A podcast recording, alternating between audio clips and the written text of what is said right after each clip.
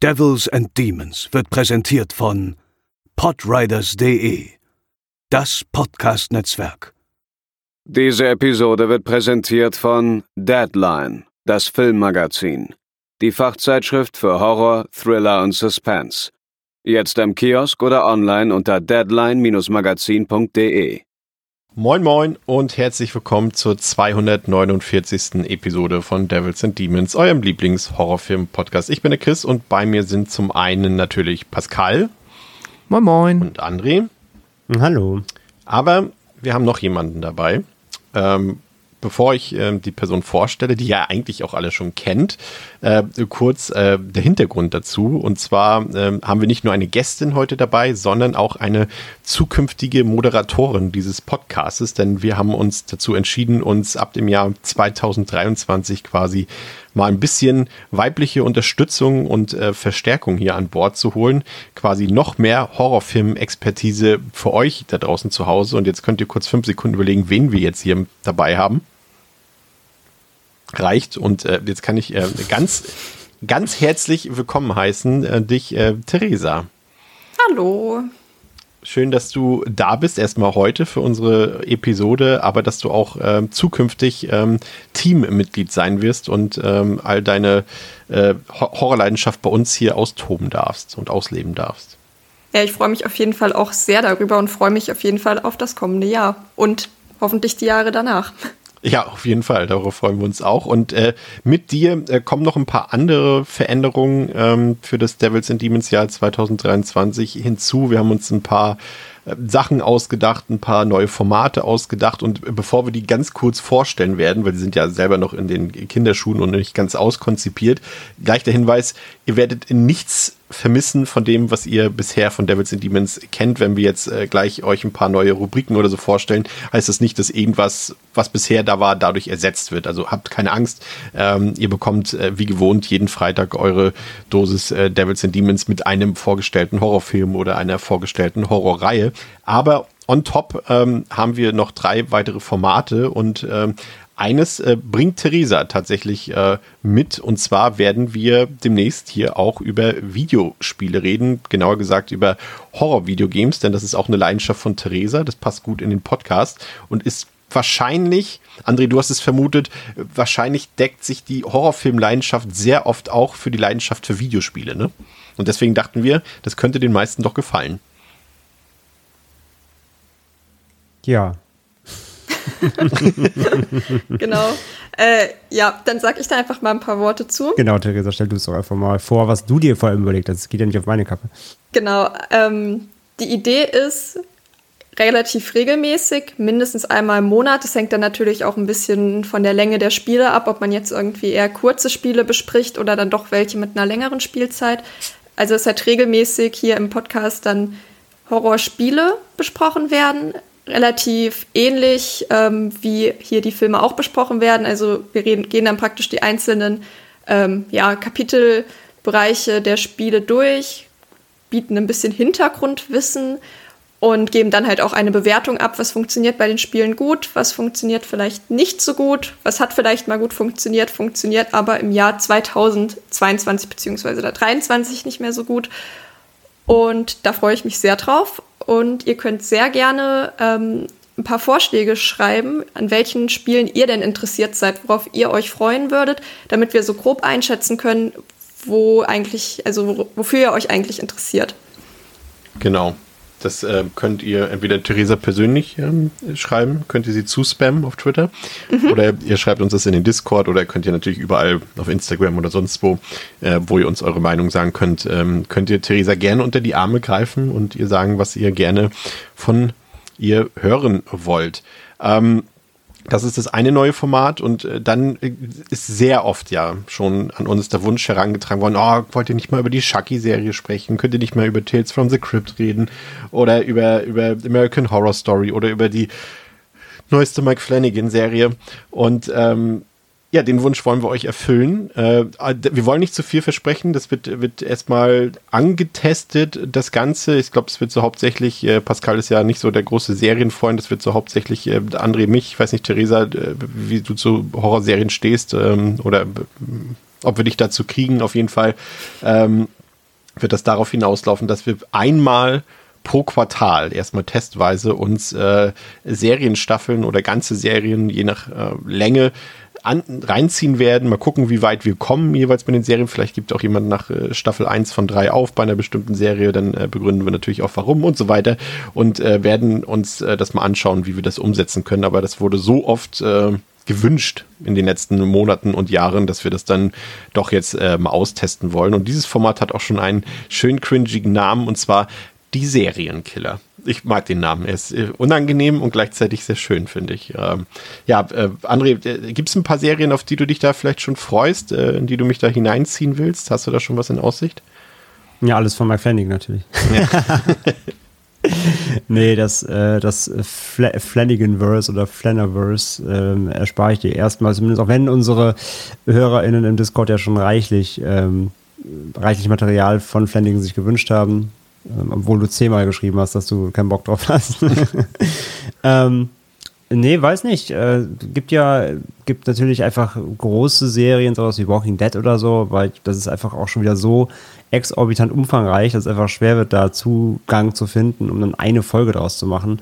Oder sowas wie Supernatural, irgendwie hat eine riesen Fanbase, aber ja, ja wie viele Staffeln gibt es? 13, 14, das ist halt schon krass. Man könnte sich halt auf ein bisschen kleinere Sachen fokussieren, sowas wie diese Strain zum Beispiel, diese Vampir-Serie Oh, natürlich was von Lynch, irgendwie natürlich Twin Peaks in die Richtung. Ähm, oder Channel Zero, die ja. Serie, die ähm, auf Basis von Creepypastas funktioniert. Die ich ähm, habe zwei Seasons geguckt, nicht alle, aber die sind auch, ähm, fand ich sehr, sehr gut. Ähm, also da gibt es schon einiges, was man rausholen kann, was jetzt auch nicht, wie gesagt, so lange dauert und so viele Staffeln hat. Ähm, ich denke, da finden wir einiges. Ja, ich glaube, so, so ein bis drei Staffelserien äh, eignen sich, glaube ich, am besten für uns. Ähm, erstmal für den Anfang, dass da auch was äh, Sinnvolles mhm. bei rauskommt. Also auch da gilt natürlich, ihr könnt ähm, uns eure Vorschläge mitteilen. Also ich gehe davon aus, dass wir da eigentlich weitestgehend alles schon auf dem Schirm haben und uns da was Nettes raussuchen. Aber wenn wir irgendwie feststellen, dass eine Serie, die ihr alle von uns besprochen haben wollt, äh, dann machen wir, äh, bevorzugen wir vielleicht die eine oder andere Serie. Ja, äh, letztes Format, ähm, kurz auch noch, äh, sei auch noch kurz angekündigt, ähm, es wird dann noch ein äh, monatliches äh, Heimkino-Horrorformat äh, von mir geben, das noch keinen äh, Namen hat. Äh, da bespreche ich für euch mit Gäste, ohne Gäste, wie auch immer, ähm, die aktuellen äh, Heimkino-Veröffentlichungen im Horrorbereich, einfach weil das sind teilweise eben Filme, die wahrscheinlich nie bei uns besprochen werden würden, weil sie A, entweder nicht gut genug sind, B, nicht genug Material liefern oder C, einfach zu aktuell sind und aktuelle Filme besprechen wir mit Ausnahme von heute zum Beispiel dann doch eher selten. Also das erwartet euch im nächsten Jahr. Äh, wir hoffen, da ist äh, für alle von euch was dabei und wie gesagt, das sind alles Sachen, die on top oben drauf kommen. Wenn ihr da gar keine Lust drauf habt, könnt ihr ganz gewohnt einfach freitags einschalten und bekommt eure Dosis Devils and Demons. Und ähm, ja, heute geht es um Halloween Ends und äh, ich sag mal so, wir hätten die Folge, glaube ich, auch schon letzte Woche, als wir den Film gesehen haben, aufnehmen können. Das wäre wahrscheinlich aber in, in Geschrei, Gebrüll, Tränen und sonst was ausgebrochen, Pascal. Deswegen war es, glaube ich, sinnvoll, dass wir jetzt äh, noch eine Woche Pause gemacht haben dazwischen. Ne? ja, ich denke auch, das war ganz gut, um so ein bisschen Emotionen, äh, Meinungen und auch einfach nochmal so ein bisschen, ich finde, das hilft auch immer ganz gut, wenn man auch mal so generell andere Eindrücke sammelt. Also jetzt nicht sich irgendwo anders Meinung einholt, um die dann zu übernehmen, aber einfach mal zu gucken, wie andere Menschen das erlebt haben, den Film erlebt haben, weil da ja doch nochmal andere Sichtweisen dann auch vielleicht irgendwie einem helfen können, nochmal Dinge ein bisschen anders zu sehen. Aber ja, mal gespannt, inwiefern sich das jetzt unter uns äh, und auch was Theresa davon hält und inwiefern sich das bei uns geändert hat oder auch nicht. Ja, also das Motto für heute: Halloween ends, Theresa begins und los geht's nach dem Intro.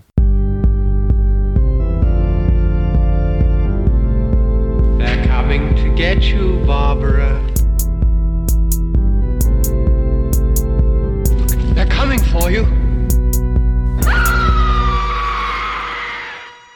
Ja, ähm, André, fangen wir mal mit dir an. Bevor wir äh, genau auf Halloween Ends eingehen, wie waren deine Gefühle vor dem Film? Also so in den letzten Wochen hast du dich darauf gefreut auf Halloween Ends. Wir haben ja hier auch ausführlich äh, den Vorgänger Halloween Kills besprochen. Ja, auch mit gemischten Gefühlen, teilweise sehr gut. Du hast den jetzt ja auch nochmal geguckt und hast gesagt, dass er jetzt schon, wenn man mal so genauer darauf achtet, gerade auch so was die Story angeht, nicht mehr so gut funktioniert, abseits von den vielleicht doch sehr brutalen Kills. Aber wie waren deine Gefühle gegenüber Ends? Was hast du dir erwartet? Hattest du Hoffnung, dass diese Trilogie wirklich zu einem guten Ende geführt wird? Mm, ich hatte jetzt gar nicht so viel erwartet, weil ich mir leider ja irgendwie schon dachte, dass das jetzt nicht der Riesenwurf wird. Also, ich meine, der 2018er 18er war äh, ein grundsolider bis guter ähm, Halloween und ein guter Horrorfilm. Da haben sie natürlich sehr safe gespielt. Das hatte alle Elemente, die man irgendwie halt erwartet, wenn man dann ein neues Halloween-Franchise äh, aufmacht oder halt eine neue Reihe ähm, im, im Franchise eröffnet das war, das war alles super solide und, und hat Spaß gemacht und war alles, was der Fan eigentlich will. Dann Kills eben hat ja schon ohne Ende gespalten, was ich verstehen kann. Ich habe ihn auch dann nochmal am selben Mittag, noch bevor es dann abends ins Kino ging zu Ends, nochmal geguckt und ja, da war halt schon die, die, Story, du hast halt gemerkt, dass es wie so ein Lückenfüller ist, ne? Der, der versagt halt voll auf der Story für mich und ist halt wirklich im Grunde halt dann letztendlich nur, nur ein solider Slasher in Anführungszeichen, aber wenigstens da liefert er halt und die Kills sind halt hart und der Bodycount ist hoch das macht alles nun halt nicht so richtig viel Sinn und dann war ich halt schon so, ja, okay. Ähm, und jetzt bei Ends war die große Frage, machen sie wieder quasi, gehen, gehen sie zurück zu 2018 und machen das Ende auch wieder safe, damit dann äh, quasi alle äh, Meckerer aus Kills dann auch zufrieden sind. Machen sie was ganz anderes? Ähm, was, was, was sind die Entscheidungen, die sie treffen werden? Klar habe ich mich so ein paar Sachen gefragt, aber ich habe versucht, mit wenig Erwartungen eben ranzugehen, weil ich mir schon dachte, dass es auf jeden Fall jetzt nicht der Riesenwurf wird. Und naja, unter, unterboten ist ja gar kein Ausdruck, aber ja, das, das war so meine, also meine Erwartungen waren wirklich schon sehr niedrig, weil ich echt schon, echt schon, ähm, ja, Bammel hatte, dass das echt äh, nicht, nicht gut wird. Theresa, wie sahen deine Hoffnungen und Befürchtungen aus? Ja, ich habe den Film ja nach euch geguckt. Ich habe ihn ja erst am Samstag gesehen, wo ja schon einige den Film gesehen haben. Und dann ich habe mir keine Reviews durchgelesen, aber man bekommt natürlich trotzdem mit, dass da irgendwie relativ viele ein bis zwei Sterne Bewertungen eingeflogen sind. Ich habe mir trotzdem gedacht, egal, ich lasse es auf mich wirken. Vielleicht mag ich den Film ja am Ende doch. Soll es ja auch geben, dass man mal von der Standardmeinung abweicht. Ähm, und war nach der Intro-Sequenz auch eigentlich sehr positiv gestimmt, aber das hat dann schon auch ein bisschen abgenommen. Aber ich habe wirklich, hab, ich habe wirklich versucht, sehr unvoreingenommen daran zu gehen. Pascal? Ja, ich glaube, erwartet habe ich jetzt weniger etwas Richtung dem 18er, halt eher so eine quasi Fortsetzung von Kills. Ich meine, der Timeskip war vergleichsweise offensichtlich, dass sie jetzt nicht nochmal in der Nacht spielen können, was ich mir halt irgendwie vielleicht erhofft hätte tatsächlich. Aber ähm, ja, also was habe ich erwartet? Dass jetzt definitiv Jamie Lee Curtis und Michael in irgendeiner Form aufeinandertreffen, dass es dazu einer irgendeinem wie auch immer gearteten Story-Abschluss dieser ja quasi Trilogie kommt und dass dann einfach hoffentlich einfach eine große Menge an Zutaten, die man halt klassischerweise bei einem Halloween erwarten würde, aber auch mittlerweile finde ich halt die Zutaten, die jetzt den 18er und Kills irgendwie für mich ein bisschen ausgemacht haben, dass ich die auch da wieder drin finde. Zum Beispiel halt so diese vergleichsweise moderne Humornote, die sich immer wieder drin gefunden hat. Ähm, so alles, also quasi so eine Art, ja, einfach das, was halt die Vorgänger jetzt in, innerhalb dieser Trilogie gezeigt haben, was sie können und ja, gehofft halt so gut wie, also ja, dass das halt dann vergleichsweise gut wird. Ja, so fasse ich das mal zusammen.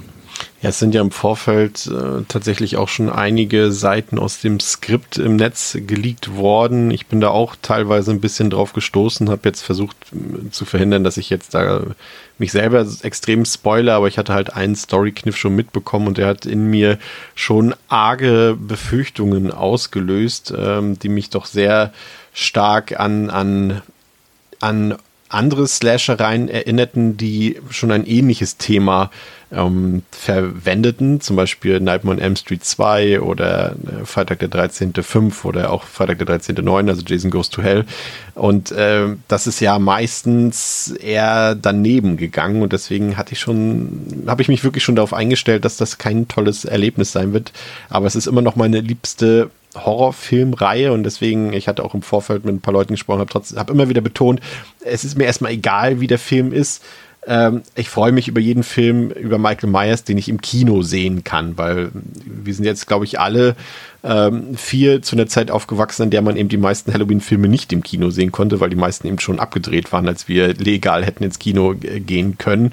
Und ähm, dementsprechend freue ich mich da immer wieder drüber, wenn ich mal irgendwie einen Michael im Kino sehen kann, wenn ich Jason im Kino sehen kann, wenn ich Scream-Filme im Kino sehen kann, einfach weil der Großteil der, der Reihen eben nicht verfügbar war im Kino für uns aufgrund der Altersbeschränkungen. Und naja, vielleicht habe ich meine Meinung darüber geändert, dass ich mich über jeden Michael Myers Film freue, der im Kino landet, aber das äh, prüfen wir gleich. Äh, kurz zu den Fakten, die sind natürlich alle so ein bisschen unter Vorbehalt, also Stand jetzt unserer Aufnahme, die sind natürlich fluide, die können sich äh, noch in die eine oder andere Richtung entwickeln, wobei hier gerade bei Halloween Ends doch die Richtung doch tendenziell eindeutig ist. Also der hat auf Letterboxd aktuell eine Durchschnittswertung von 2,3 von 5, Tendenz stark fallend noch.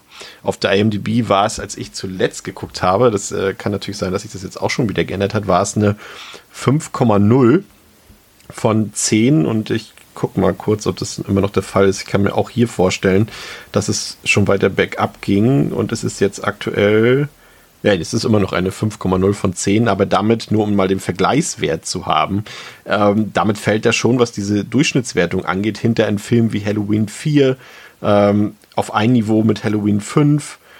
Ähm, ich glaube, ja, gut, ein paar sind natürlich schlechter, jetzt Halloween 6 zum Beispiel und so weiter, aber das, äh, daran lässt sich schon erkennen, dass die Leute doch ziemlich enttäuscht sind und es da echt so, ja, das in, in Richtung geht, die den meisten wohl nicht gefallen hat. Aber wie gesagt, dazu gleich mehr. Er hat jetzt ähm, 20 Millionen Dollar ge kostet und hat damit bis jetzt, also Stand 19.10. ist unsere Aufnahme heute, hat er knapp 60 Millionen Dollar eingespielt. Aber André, du hast ähm, äh, uns gestern Abend auch schon gesagt, dass er jetzt in den deutschen Kinocharts eher underwhelming zum Beispiel ähm, ja, eingestiegen ist, ne? Ja, auf Platz 4 und ist damit halt nicht mal an Smile vorbeigezogen. Trotz, ich glaube, welcher Woche ist der in der dritten oder so? Ja, ich glaube ja. Ähm, ist ja der erfolgreichste Kinostart des Herbst tatsächlich überhaupt allgemein. Ist richtig krass. Ähm, deswegen werden wir in den nächsten Monaten wahrscheinlich sehr viel Horror sehen, weil die Studios jetzt wieder Money geleckt haben. Ähm, ja, aber er ist halt im, im ein, ein Halloween-Film zieht im Einstieg nicht mal an so, an so einem äh, quasi blanken neuen Franchise, in Anführungszeichen, wie, wie Smile vorbei, das vorher keinerlei ähm, Vorgeschichte hatte oder so. Äh, das ist halt auch schon eine Ansage.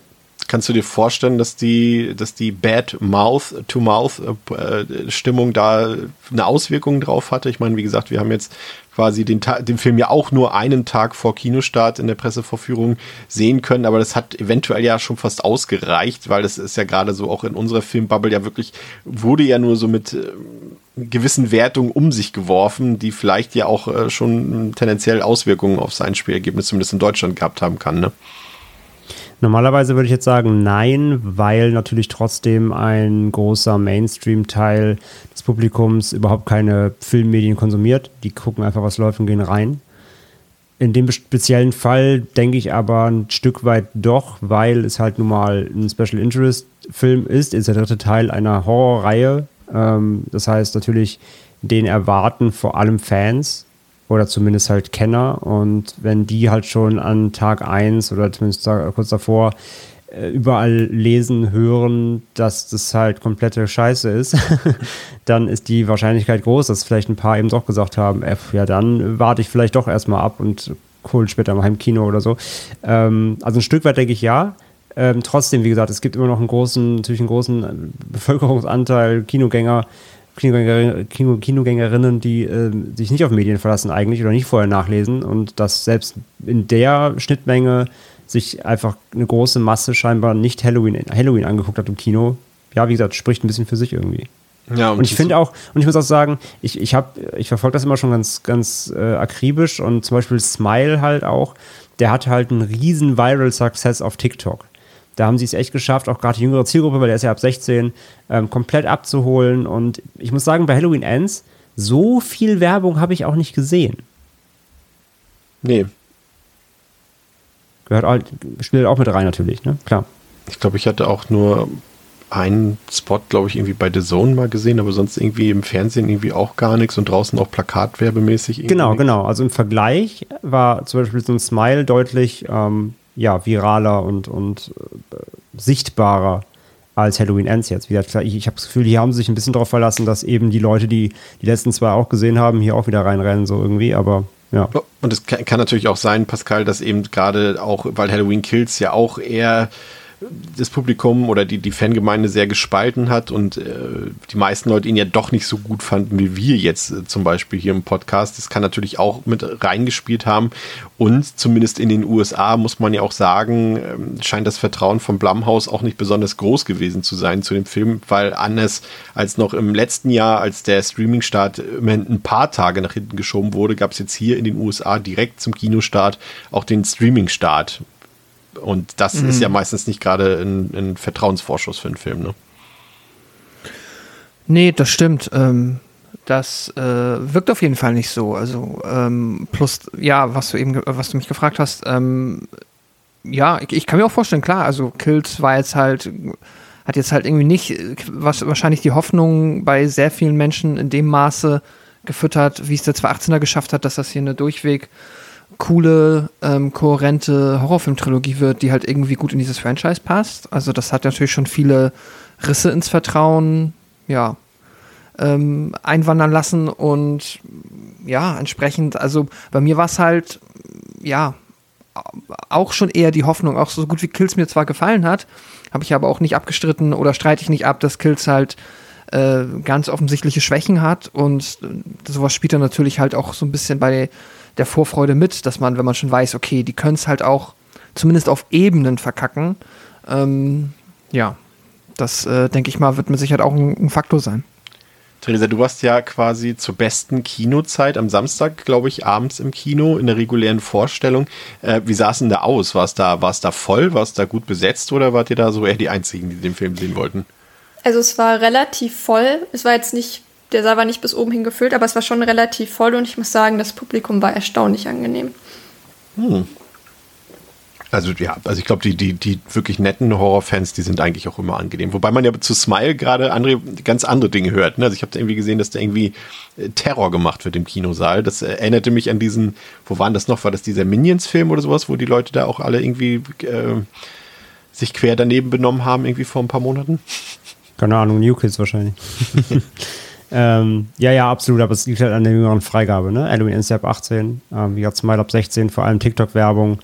Da hast du halt nun mal die ganzen Jugendlichen drin, die oft halt auch Besseres zu tun haben, als einfach nur den Film zu verfolgen, sondern dann eben Halligalli machen.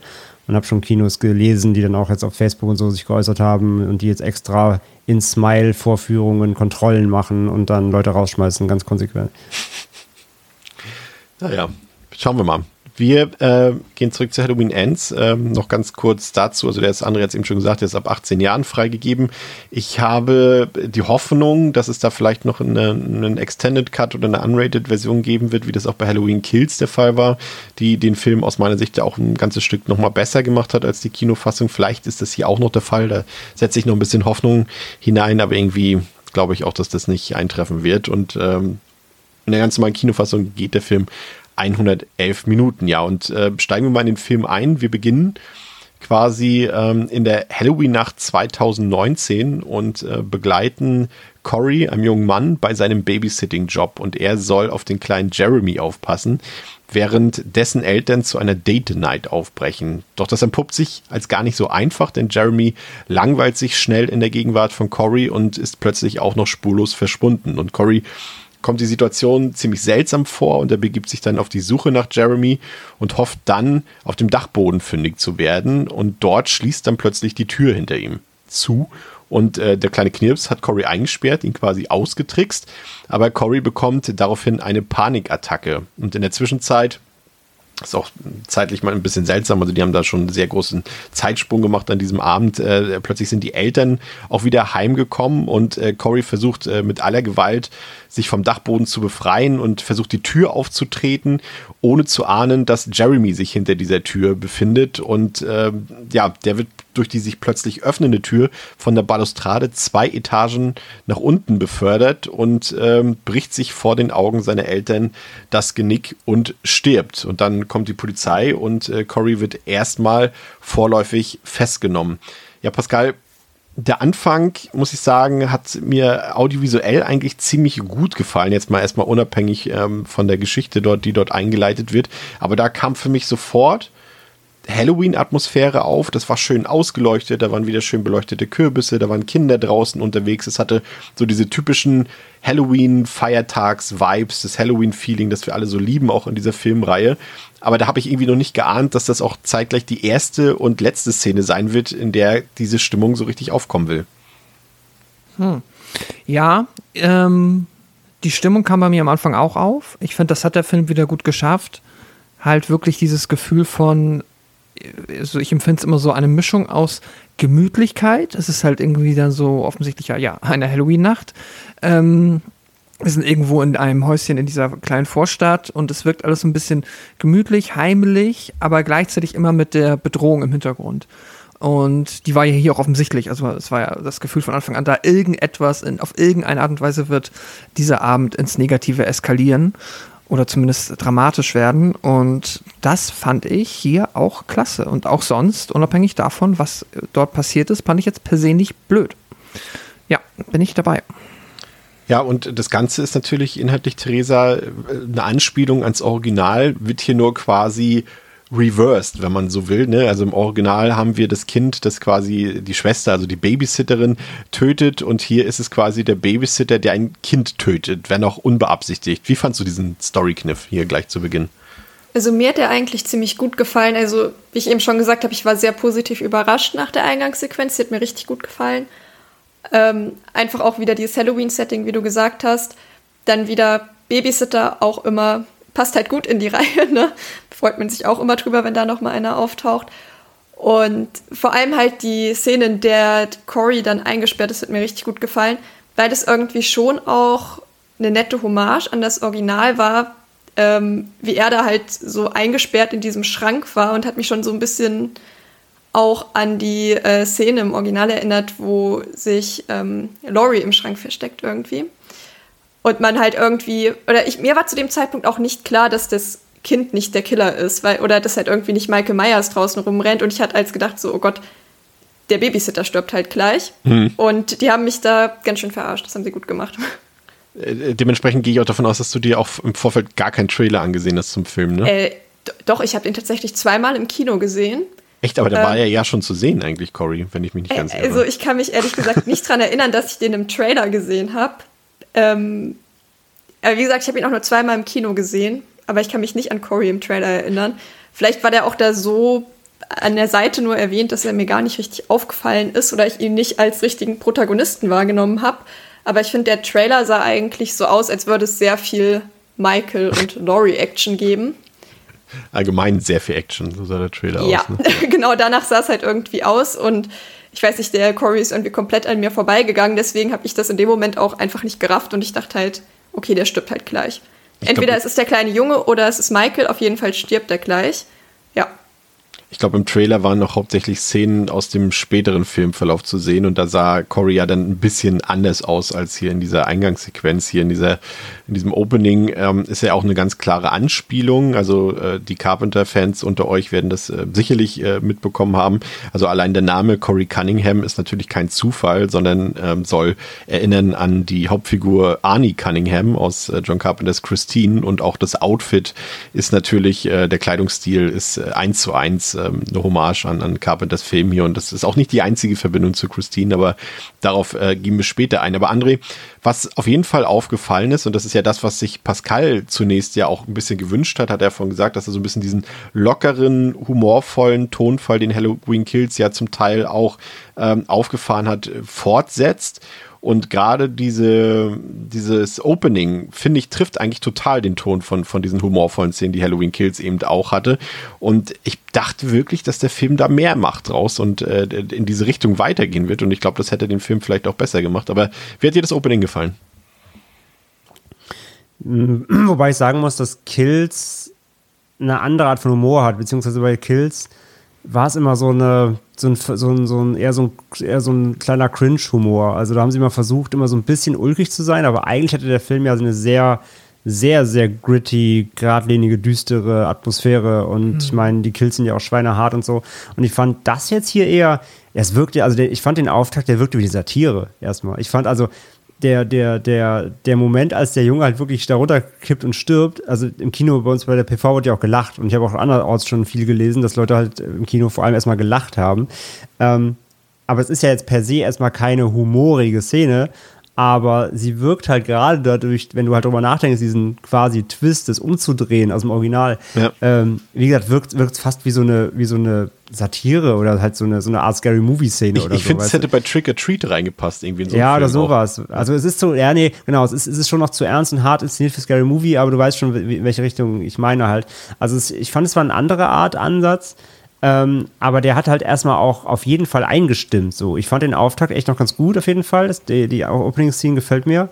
Ähm, weil sie einfach auch super unerwartet kommt. Und ich meine, äh, in welchem, äh, welchem Film äh, stirbt er zuerst erstmal das Kind? Selten. ähm, von daher war es schön überraschend. Und wie gesagt, von der Tonalität her war ich so, okay, in welche Richtung wollt ihr mich jetzt gerade hier so ein bisschen drängen? So? Und ja, da war ich schon mal so sagen wir so, also nachdem ich ja nichts erwartet hatte beim Reingehen, war ich dann erstmal echt wach und dachte so, okay, mal gespannt, was jetzt kommt. Also wie gesagt, den Auftakt mag ich, auch wenn er tonal halt, wie gesagt, auch überhaupt nicht anknüpft, finde ich. Also wenn du ans Ende von Kills denkst und dann hast du das Opening von Ends, konträrer geht es ja quasi nicht. Mich würde eine Sache interessieren, Pascal, und zwar ist das natürlich auch wieder, und so funktionieren ja Horrorfilme, gerade wenn es eben auch Franchises sind und bekannte Reihen, dass natürlich immer irgendwie Verbindungen zu den Originalen geschaffen werden müssen, in Anführungszeichen. Also ich hatte eben schon erwähnt hier, Carpenters Christine hat hier ein paar Anspielungen gefunden. Dann gucken natürlich ähm, Corey und, jetzt habe ich schon wieder seinen Namen vergessen, äh, Jeremy, die gucken natürlich auch äh, John Carpenters The Thing in diesem Film, ne? Und wir erinnern uns, im 78er Original hat Laurie zusammen mhm. mit Lindsay und Tommy das Original-Original von The Thing geguckt. Dann haben wir hier gleich die Opening Credits nach diesem grausamen Tod von Jeremy. Und da sind natürlich auch wieder diverse Anspielungen drin. Wir haben natürlich einmal natürlich das markante Halloween-Theme von Carpenter in der leicht abgewandelten Motivlage, sage ich mal, aber wir sehen zum Beispiel einzeln die ganzen Kürbisse aus den vorherigen Filmen, die dort in den Intros präsentiert waren, die kommen hier alle nacheinander rein und, und äh, zerstören sich quasi gegenseitig. Und da ist auch vor allem auch nicht diese orange Halloween-Schrift zu sehen in den Opening Credits, sondern die blaue Schriftart, die äh, auch in, im Original Halloween 3 damals auch so zu sehen war, was vielleicht auch schon ein kleiner Hint auf den Inhalt des Films war. Aber diese Anspielung irgendwie, die natürlich hauptsächlich für uns Horrorfans gemacht sind, muss das so ein Film im Jahr 2022 für dich noch haben, dass man immer sagt, ach, guck mal, die gucken das Ding und sowas. Ist es wirklich noch notwendig? Ist es nicht eigentlich seit Scream wirklich nicht langsam mal durcherzählt, diese, diese Metaebene? Ja, ich finde das immer also nötig natürlich auf keinen Fall. Du kannst auch einfach was Originelles machen. Du musst ja nicht immer die Referenzen bedienen. Ansonsten habe ich halt so ein mixed, ein gemischtes Verhältnis zu solchen ähm, Querreferenzen, wo man halt dann irgendwie halt auch so ein bisschen Fanservice mitliefert. Solange es aber dem Film halt an sich per se nicht in die Quere kommt, bin ich immer cool damit. Und in den allermeisten Fällen freue ich mich dann auch oder finde es zumindest nett. Hat man zumindest immer das Gefühl, wir haben jetzt auch schon wirklich hier sehr, sehr viele Filme besprochen, wo ähm, ein großer Kritikpunkt dann oft ist, dass sich offensichtlich keine Mühe, geschweige denn irgendwie Gedanken gemacht wurde. Und hier hast du dann schon mal das Gefühl, es wird dir schon mal so suggeriert, dass hier offensichtlich die Menschen, die an diesem Projekt arbeiten, das Franchise auch mögen oder sich zumindest damit auseinandergesetzt haben, wie man das Menschen verkaufen könnte, die es auch mögen.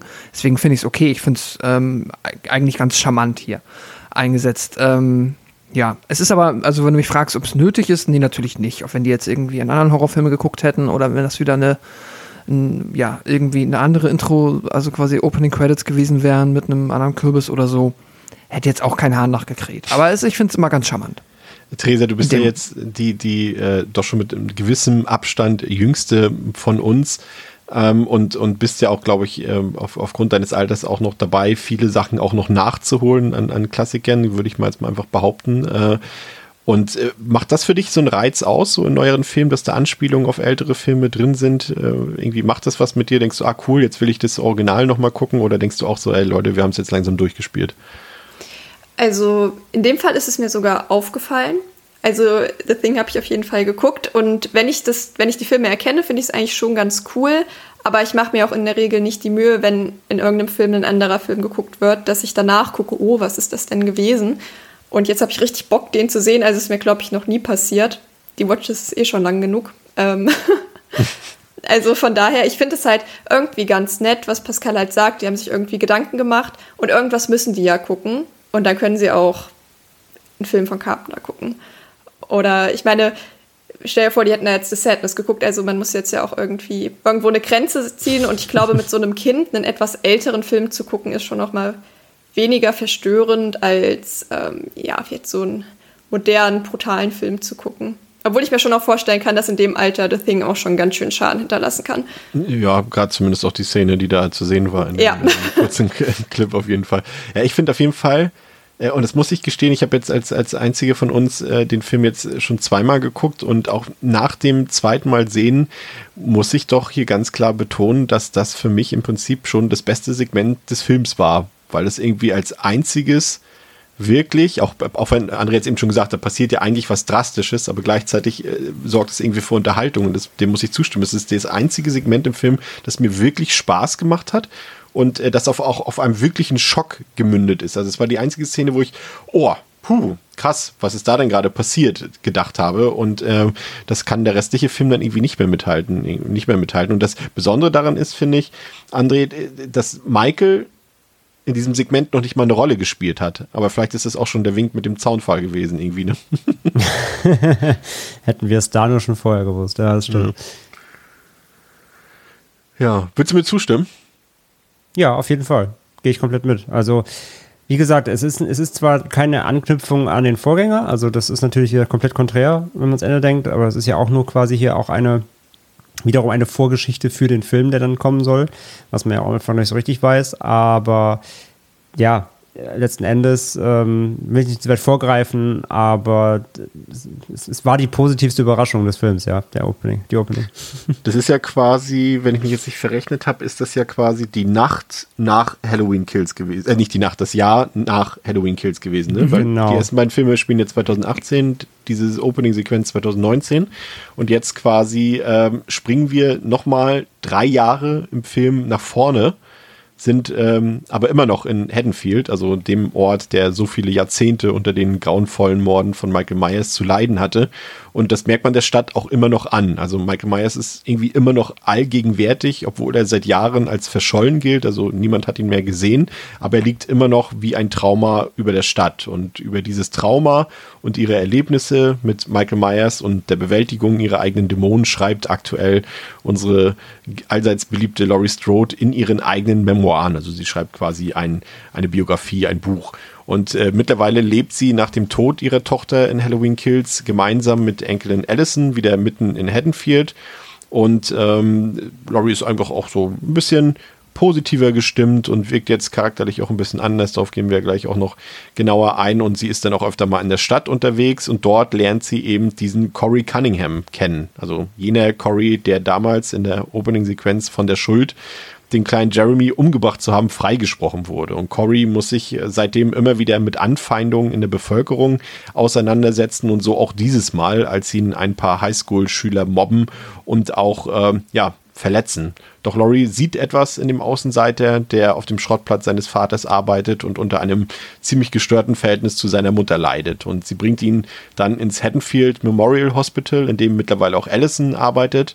Und nach dem ersten Aufeinandertreffen mit Corey freundet sich Allison auch mit ihm an und die beiden verbringen auch etwas Zeit miteinander. Und sie findet einfach ja auch Gefallen an dem Außenseiter, was dieser nicht so recht glauben mag oder nicht nachvollziehen kann. Und bei einer vorgezogenen Halloween-Party wird Corey dann mit seiner eigenen Vergangenheit konfrontiert und trifft auf die Mutter des getöteten Jeremy und äh, muss sich dann wieder allerhand Vorwürfe gefallen lassen. Und nachdem Corey dann die Party verlässt, trifft er wieder auf die Jugendlichen von vorhin, mit denen er ja quasi äh, zuvor den Streit hatte. Und erneut kommt es zu einem Konflikt, der dazu führt, dass Corey von einer Brücke in den Abgrund geworfen wird. Und wenig später wacht Corey dann in der Kanalisation auf und macht Bekanntschaft mit Michael Myers, der immer noch lebt und seit Jahren dort im Untergrund haust. Und Michael spürt, dass in Corey eine ähnlich dunkle Seele lebt wie in seiner eigenen und verschont den jungen Mann deshalb und lässt ihn auch gehen. Und unter der Brücke, also beziehungsweise die Brücke, die über dieser Kanalisation ist, äh, trifft Cory dann auf einen Obdachlosen, der ihn irgendwie sofort angreift und in Notwehr greift Cory dann zu dessen Messer und ersticht den alten Mann und flüchtet dann vom Tatort. Ja, Pascal, ähm, eine Sache, die hier gleich am Anfang des Hauptfilms, nenne ich es mal, auffällt, ist, dass Laurie hier als Erzählerin herhalten muss, so ein bisschen. Ne? Also gerade so am Anfang äh, fühlt sie ja noch mal ein komplettes mhm. Retelling ähm, durch, quasi mit natürlich in Anführungszeichen Zitaten aus ihrem Buch. Ne? Und wir sehen dazu Flashbacks, äh, nicht äh, mhm. zuletzt aus dem Original, aber auch aus den Vorgängern. Und das bricht ja so ein bisschen mit der Erzählstruktur von, von Halloween 2018 und auch Halloween Kills. Also da gab es sowas nicht. Also da hat auch Laurie nicht als Off-Erzählerin fungiert. Und was mich am meisten dabei stört, ist, dass das hier so, wenn sie es schon einführen, äh, dass es so inkonsequent durchgeführt wird. Ne? Also, also A, warum? Das bleibt für mich ein absolutes Rätsel, wozu das jetzt gemacht wird. Ähm, wahrscheinlich einfach nur, um irgendwie darzustellen, ja, sie schreibt jetzt ein Buch und ihr könnt jetzt was hören aus diesem Buch.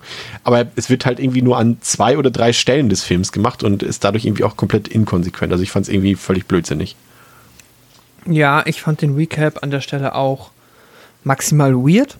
Einfach jetzt auch mal aufgrund der Tatsache, wie die Filme halt jetzt tatsächlich auch produziert und erschienen sind, ergibt es ja irgendwie, wenn wir uns überlegen, ein Film kommt 2018 raus, dann 21 und 22 und den Recap haben wir 22. Das ist halt auch schon mal so, hm, also jetzt, ich habe per se damit kein Problem, weil die Gesch äh, alle von diesen Filmen sind jetzt äh, nicht so, dass man das irgendwie nochmal alles erklärt bräuchte, aber erwartet hätte ich den Recap dann von der Logik eher im 21er, weil da war halt die Zeit zwischen dem Vorgänger. Aber egal.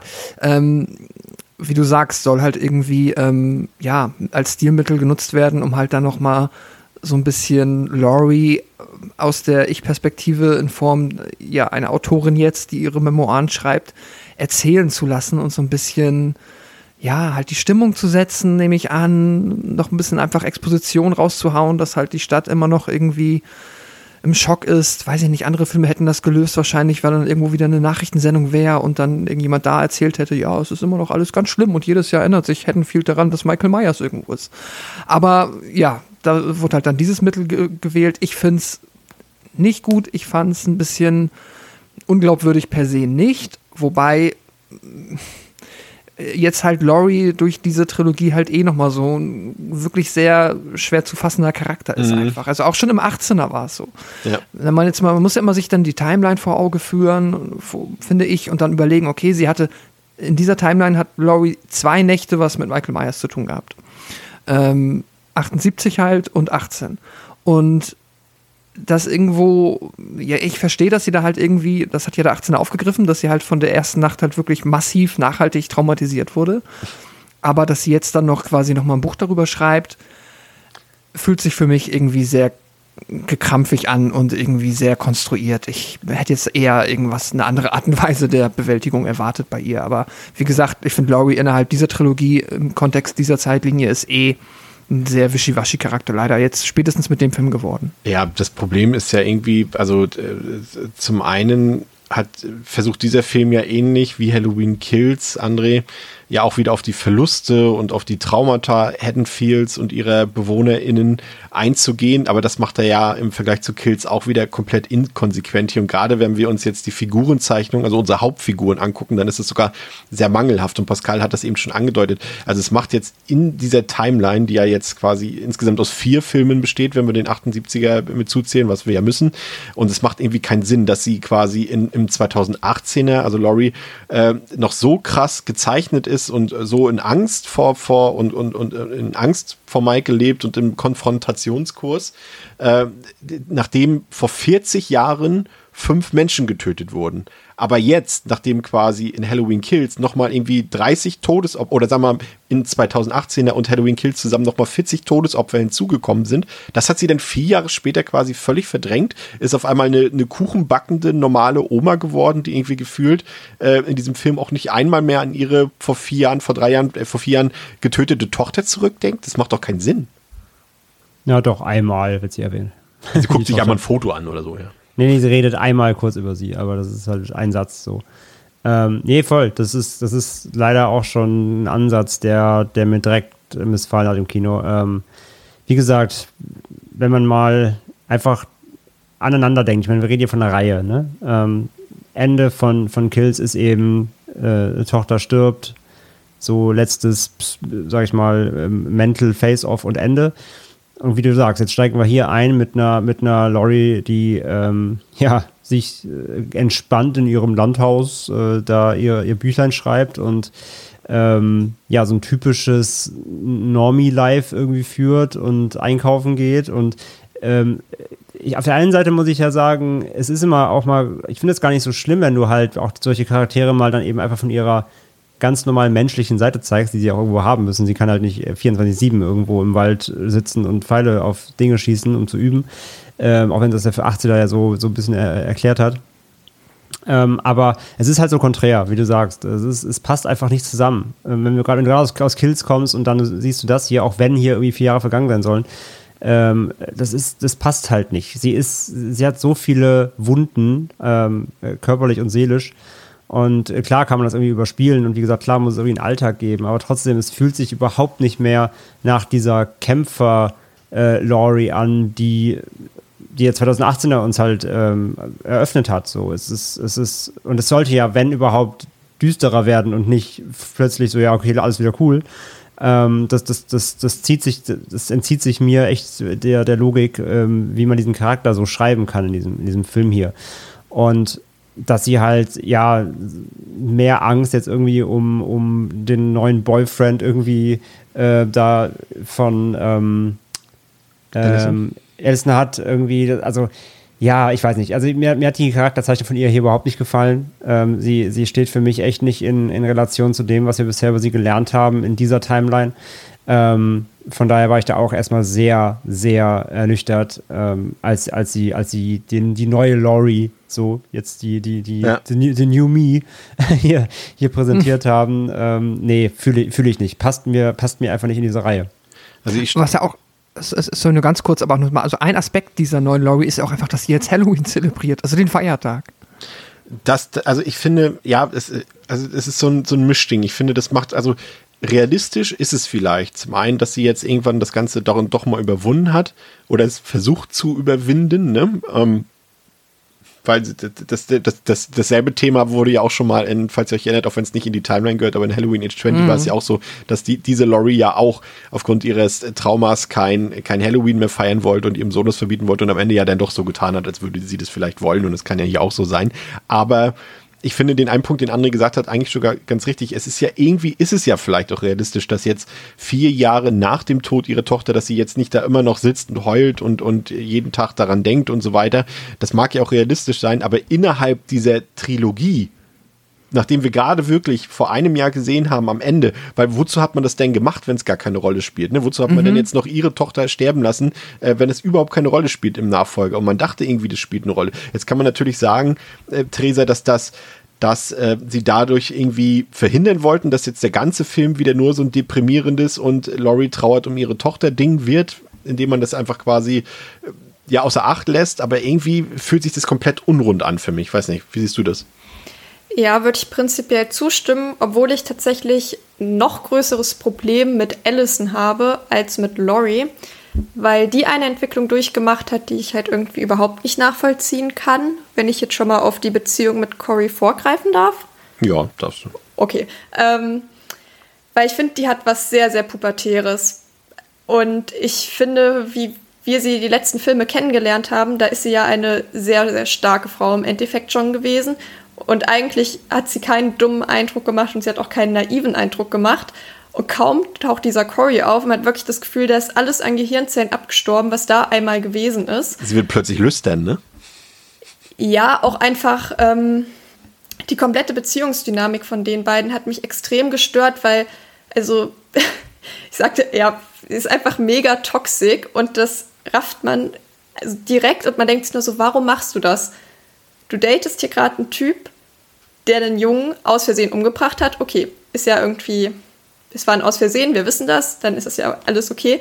Der jetzt auf einmal komplett abdreht, äh, dich fragt, ob ihr irgendwie übermorgen zusammen abhauen wollt und die Stadt niederbrennen gefühlt und sie ist so, ja klar, ich komme mit, finde ich überhaupt nicht verdächtig, ist irgendwie alles cool, ist überhaupt nichts komisch. Und das hat mich eigentlich am meisten gestört, weil ich diese Beziehung von den beiden überhaupt nicht greifbar und nachvollziehbar fand. Ich meine, die kennen sich im Endeffekt gefühlt zwei Tage. Ja. Und das ist die Liebe fürs Leben. Und ich finde, sie hat nicht wie ein Charakter gewirkt, der sowas Dämliches macht. Und der auf sowas irgendwie auch ja. reinfällt, sag ich mal. Und das ist halt was, was mich am meisten gestört hat, vor allem weil der Film ja auch den Fokus so auf die Beziehung von den beiden lenkt.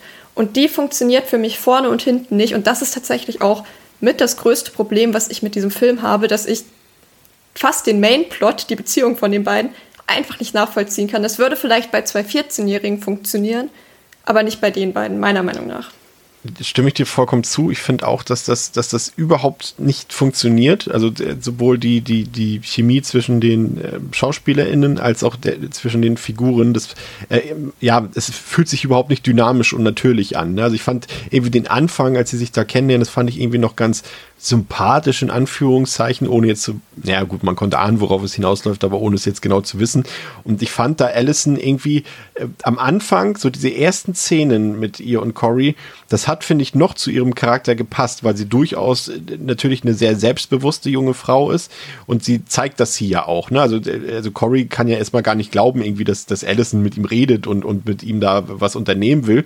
Und sie hat dann automatisch so diesen, ähm, so einen dominanten Part, finde ich, und auch so ein, so ein, also sie geht ja auch in die Offensive, ne? Also sie drängelt ihm ja schon richtig auf, du, ich stehe schon auf dich, wir können gerne was unternehmen zusammen, so, ne? Auch wenn er das nicht glaubt und sie betont das ja auch immer wieder. Und das fand ich noch irgendwie okay, aber dass sie sich dann so einlullen lässt von seiner mhm. Art, äh, da gebe ich dir vollkommen recht, das ergibt äh, ja. überhaupt, äh, überhaupt keinen Sinn. Und ich fand auch dieses, ähm, und das fand ich wieder, war wieder fast einer der wenigen Smart-Momente des Films, dass er einmal sie auch konfrontiert mit den, mit diesem, irgendwie mit, ich weiß nicht mehr genau, was er da sagt, aber dass, dass, dass Allison so eine Art Beschützerinstinkt gegenüber ihm zeigt und sie ihn als eine Art Projekt ansieht, dass sie ihn wieder aufpäppeln kann, in Anführungszeichen, ne? So, das sagt er, das, also das wirft er ihr sogar vor und sagt so, ich bin doch nur so, so, so eine Art Projekt, das für dich quasi, ne? Also, dass sie ihn wieder, wieder aufpäppeln kann, er wird halt überall gemobbt und er eckt überall an und sie will ihn quasi in die Gesellschaft wieder zurückholen, so, das ist ihre Aufgabe, so, sie will, sie will ihn retten, ne?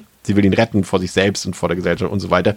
Und äh, das trifft ja letztendlich auch zu, weil Allison behandelt ihn ja auch gerade am Anfang irgendwie so und ähm, das äh, funktioniert überhaupt nicht. Also muss ich, muss ich dir vollkommen recht geben. Äh, André, wie siehst du das? Hat das, hat für dich da irgendwas funktioniert zwischen Laurie und, äh, äh zwischen Laurie, schon zwischen Cory und Allison? Ähm, nee, muss ich auch äh, einstimmen. Ich fand die Beziehung und überhaupt, wie sie aufkeimt, so unglaubwürdig weil Allison irgendwie, die schmeißt sich so unfassbar unangenehm an ihn ran, aber so auch wieder so out of character. So, hab, so haben wir sie halt jetzt bisher in der, in der, in der Reihe noch überhaupt nicht kennengelernt. Ähm, ich meine, groß geflirtet hat sie vielleicht auch noch nicht so, aber das ist ja auch schon, also das ist so drüber. Und da stimme ich auch Theresa zu, das ist sehr pubertär. Das, das, das fühlt sich an, als ob es so zwei 15-, 16-Jährige wären. Ähm, wie, wie sie da, also er, er kommt ja da ins Krankenhaus so und wie sie da auf plustert sich irgendwie. Das, das war so unangenehm. Ich, ich habe das überhaupt nicht abgekauft, dass da gerade irgendwas zwischen den beiden passiert. Und ich meine, die beiden müssen sich ja auch eh kennen. Ne? Ähm, ich meine, das ist, es ist immer noch Haddonfield, nicht New York. also, dass sie sich immer schon mal, dass sie sich schon mal begegnet sind, ist relativ äh, äh, sicher. Das heißt, sie müssen sich kennen und so. Und wie sie dann plötzlich da irgendwie so einen Balztanz macht, so ganz, ganz unangenehm. Und ja, wenn sie dann eben anbandeln, das geht auch halt so super schnell natürlich. Ich meine, klar, der Film hat jetzt nicht ewig Zeit, aber das, das, das geht alles so ratzfatz und dann sind sie plötzlich wie so Bonnie und Clyde voll in, in Love und alle sind aber gegen diese Liebe und so. Ey, das ist so seltsam erzählt und ich habe das keine Sekunde abgekauft im Film, dass die beiden ähm, gerade jetzt hier das Super-Couple spielen sollen. Und auch so wir gegen den Rest der Welt mäßig so, ne? So wir, wir brechen aus Haddonfield aus als, also Bonnie und Clyde-Style. Äh, äh, ähm, nee, das habe ich nicht gesehen, wo das, wo das herkommt. Wo, wo, wo war die Anbahnung, wo war die Vorarbeit? Das war einfach wirklich so, so mit, mit dem Vorschlaghammer rein und dann plötzlich waren sie äh, das super, super Pärchen. Ähm, nee, habe ich, hab ich dem Film nicht abgekauft. Ja, ähm, wenn ich da noch mal kurz reingrätschen darf, habt ihr denn so richtig verstanden, in welchem Zeitraum sich diese Beziehung entwickelt? Weil das war irgendwie auch so eine Information, die mir so ein bisschen gefehlt hat, womit man ein bisschen Glaubwürdigkeit mhm. hätte reinbringen können, wenn es irgendwie klar gewesen wäre, okay, die treffen sich jetzt seit fünf Monaten, irgendwie da vergeht noch mal ein bisschen Zeit oder so, aber man hat ja wirklich das Gefühl, das spielt, der komplette Film spielt innerhalb von zwei Tagen. Also Ja, so war zumindest so. mein Eindruck. Und Ja. ja, Das, weil das dadurch ist, hat man irgendwie noch mal ein bisschen Glaubwürdigkeit vermitteln können. also das ist auf jeden Fall so. Der spielt in diesem kurzen Zeitrahmen. Also Der spielt, glaube ich, irgendwie zwei Tage vor Halloween bis inklusive Halloween. Und ähm, ja, aber da muss ich so ein bisschen wieder, widersprechen. Also ich finde ja nicht, dass sich deren also, ja, also, also was, was André eben gesagt hat, dass sie sich an, anfühlen wie zwei 14-Jährige oder sowas, das, das, da würd, das würde ich auf jeden Fall unterschreiben, so wirkt es auch. Und wenn man das im Hinterkopf behält, dann funktioniert das wieder auch eher, weil ich finde jetzt nicht, dass man, um sich irgendwie ineinander zu verlieben oder um eine Beziehung miteinander einzugehen, muss man jetzt irgendwie nicht sich fünf Monate lang daten oder sowas. Also Nee, das nee, kann das auch meine ich innerhalb auch von gar einem, nicht. Okay.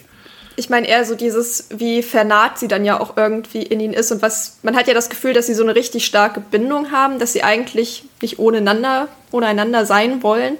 Und ich finde, das ist halt sowas, das kann ich irgendwie nach einem, okay, da sind fünf Monate gefühlt aus meiner Wahrnehmung auch schon kurz, aber das könnte ich nach einem längeren Zeitraum auch irgendwie mehr nachvollziehen, warum man so viel Energie in so eine Beziehung dann steckt und da wirklich ja alles für aufgibt.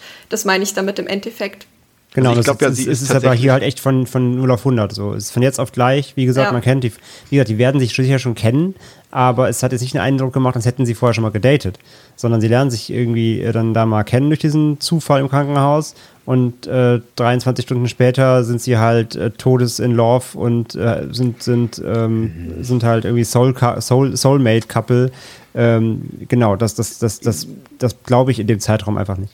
Ja, aber ich glaube, also sie ist tatsächlich, glaube ich, einfach wirklich ein bisschen horny. Also das macht auch, ver- vermittelt auch dieser Eindruck, den sie hinterlässt, quasi dort, wie sie ihn anguckt und wie sie ihn da hinterher schmeichelt die ganze Zeit. Da muss man natürlich auch nochmal den Sprung zum 18er zurück machen. Da war sie ja auch mit so einem Typen zusammen, der sie da äh, betrogen hat, falls ihr euch noch erinnert, dort, der da mit einem anderen rumgeknutscht hat, der dann auch noch, äh, äh, glaube ich, in Kills getötet wurde.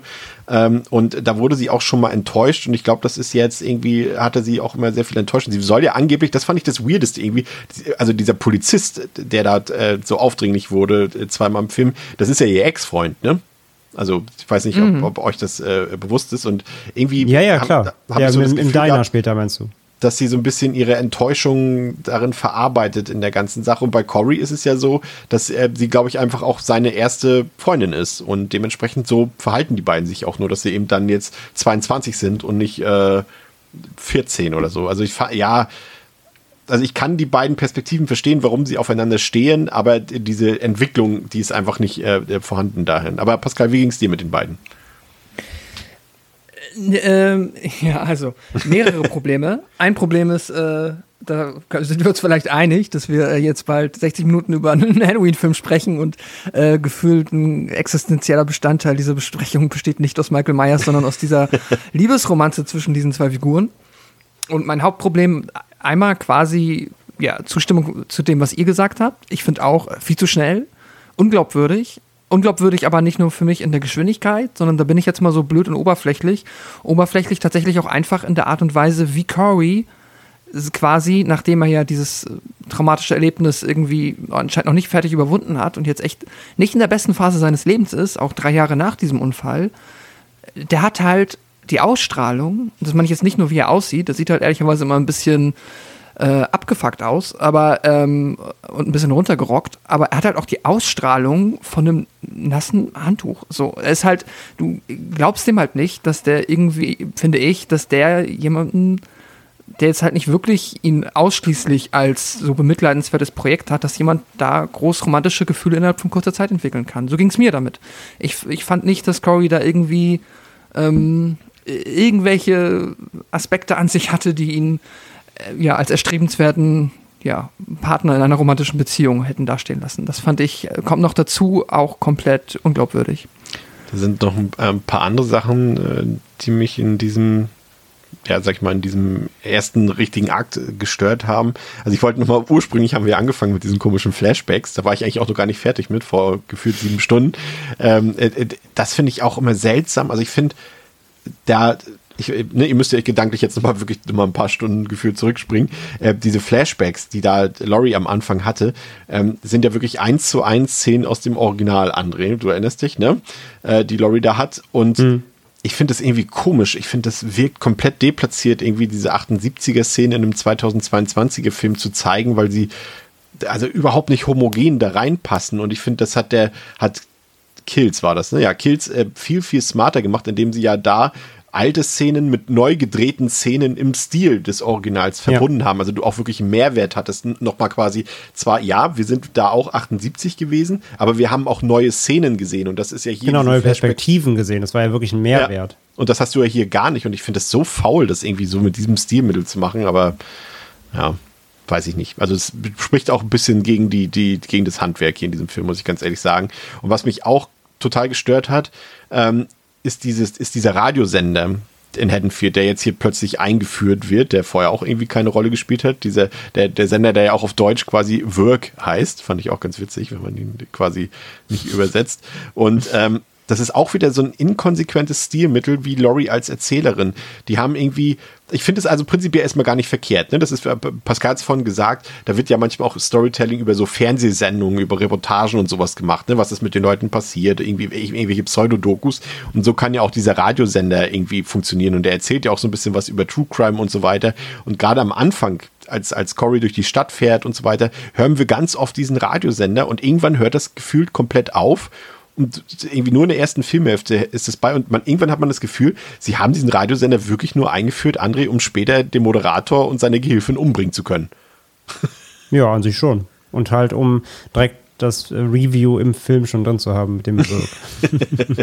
nee, ja, voll, aber das geht ja, also im ersten, im 18. hast du halt die Podcaster gehabt, jetzt hier sind halt, ist es halt ein Radiosender, aber eine, eine, irgendeine Bedeutung im Film hat er ja nicht, außer dann eben genau, als einmal als Slash-Ort herhalten zu können. Ja, bei, beiläufig sehen wir Theresa ja die ganze Zeit äh, dann das, was quasi wir erfahren, was mit Cory geschehen ist nach dieser Einleitungssequenz. Also wir erfahren, dass er scheinbar nicht bestraft wurde, weil es eben äh, herauskam, dass wie es war, es war ein Unfall. Er äh, ist nicht ins Gefängnis gegangen, aber er lebt jetzt halt immer noch in Haddonfield, was vielleicht nicht die schlauste Idee ist, nachdem sowas passiert ist, in Haddonfield zu bleiben. Aber gut, das ist dann eine subjektive Entscheidung. Aber wir sehen auf jeden Fall, was die äh, Umwelt und was die Gesellschaft äh, dort so langsam aus ihm macht. Ne? Also für die Gesellschaft ist er nicht unschuldig. Er ist für viele Leute in Haddonfield ist er ein Mörder, der quasi eigentlich nicht draußen auf der Straße herumlaufen dürfte. Ne? Und äh, das äh, zeigen sie ihm auch, das lassen sie an ihm auch aus. Aber irgendwie habe ich das Gefühl gehabt, dass ich das schon 10.000 Mal gesehen habe in, in, in, in 10.000 anderen Filmen. Und natürlich ist es ein Horrorfilm und natürlich ist es auch manchmal repetitiv. Wir sehen da Sachen, die wir auch schon in anderen Filmen gesehen haben. Aber das ist für mich die gängigste Entwicklung eines Serienkillers, die es überhaupt gibt in der Popkultur. Und genau diese muss hier auch wieder äh, Verwendung finden und das hat mir überhaupt nicht zugesagt. Ja, das, und das ist ja das Thema des Films, ne? Was also wieder dieses altbekannte Thema, kann die Gesellschaft einen Menschen böse machen? Ja.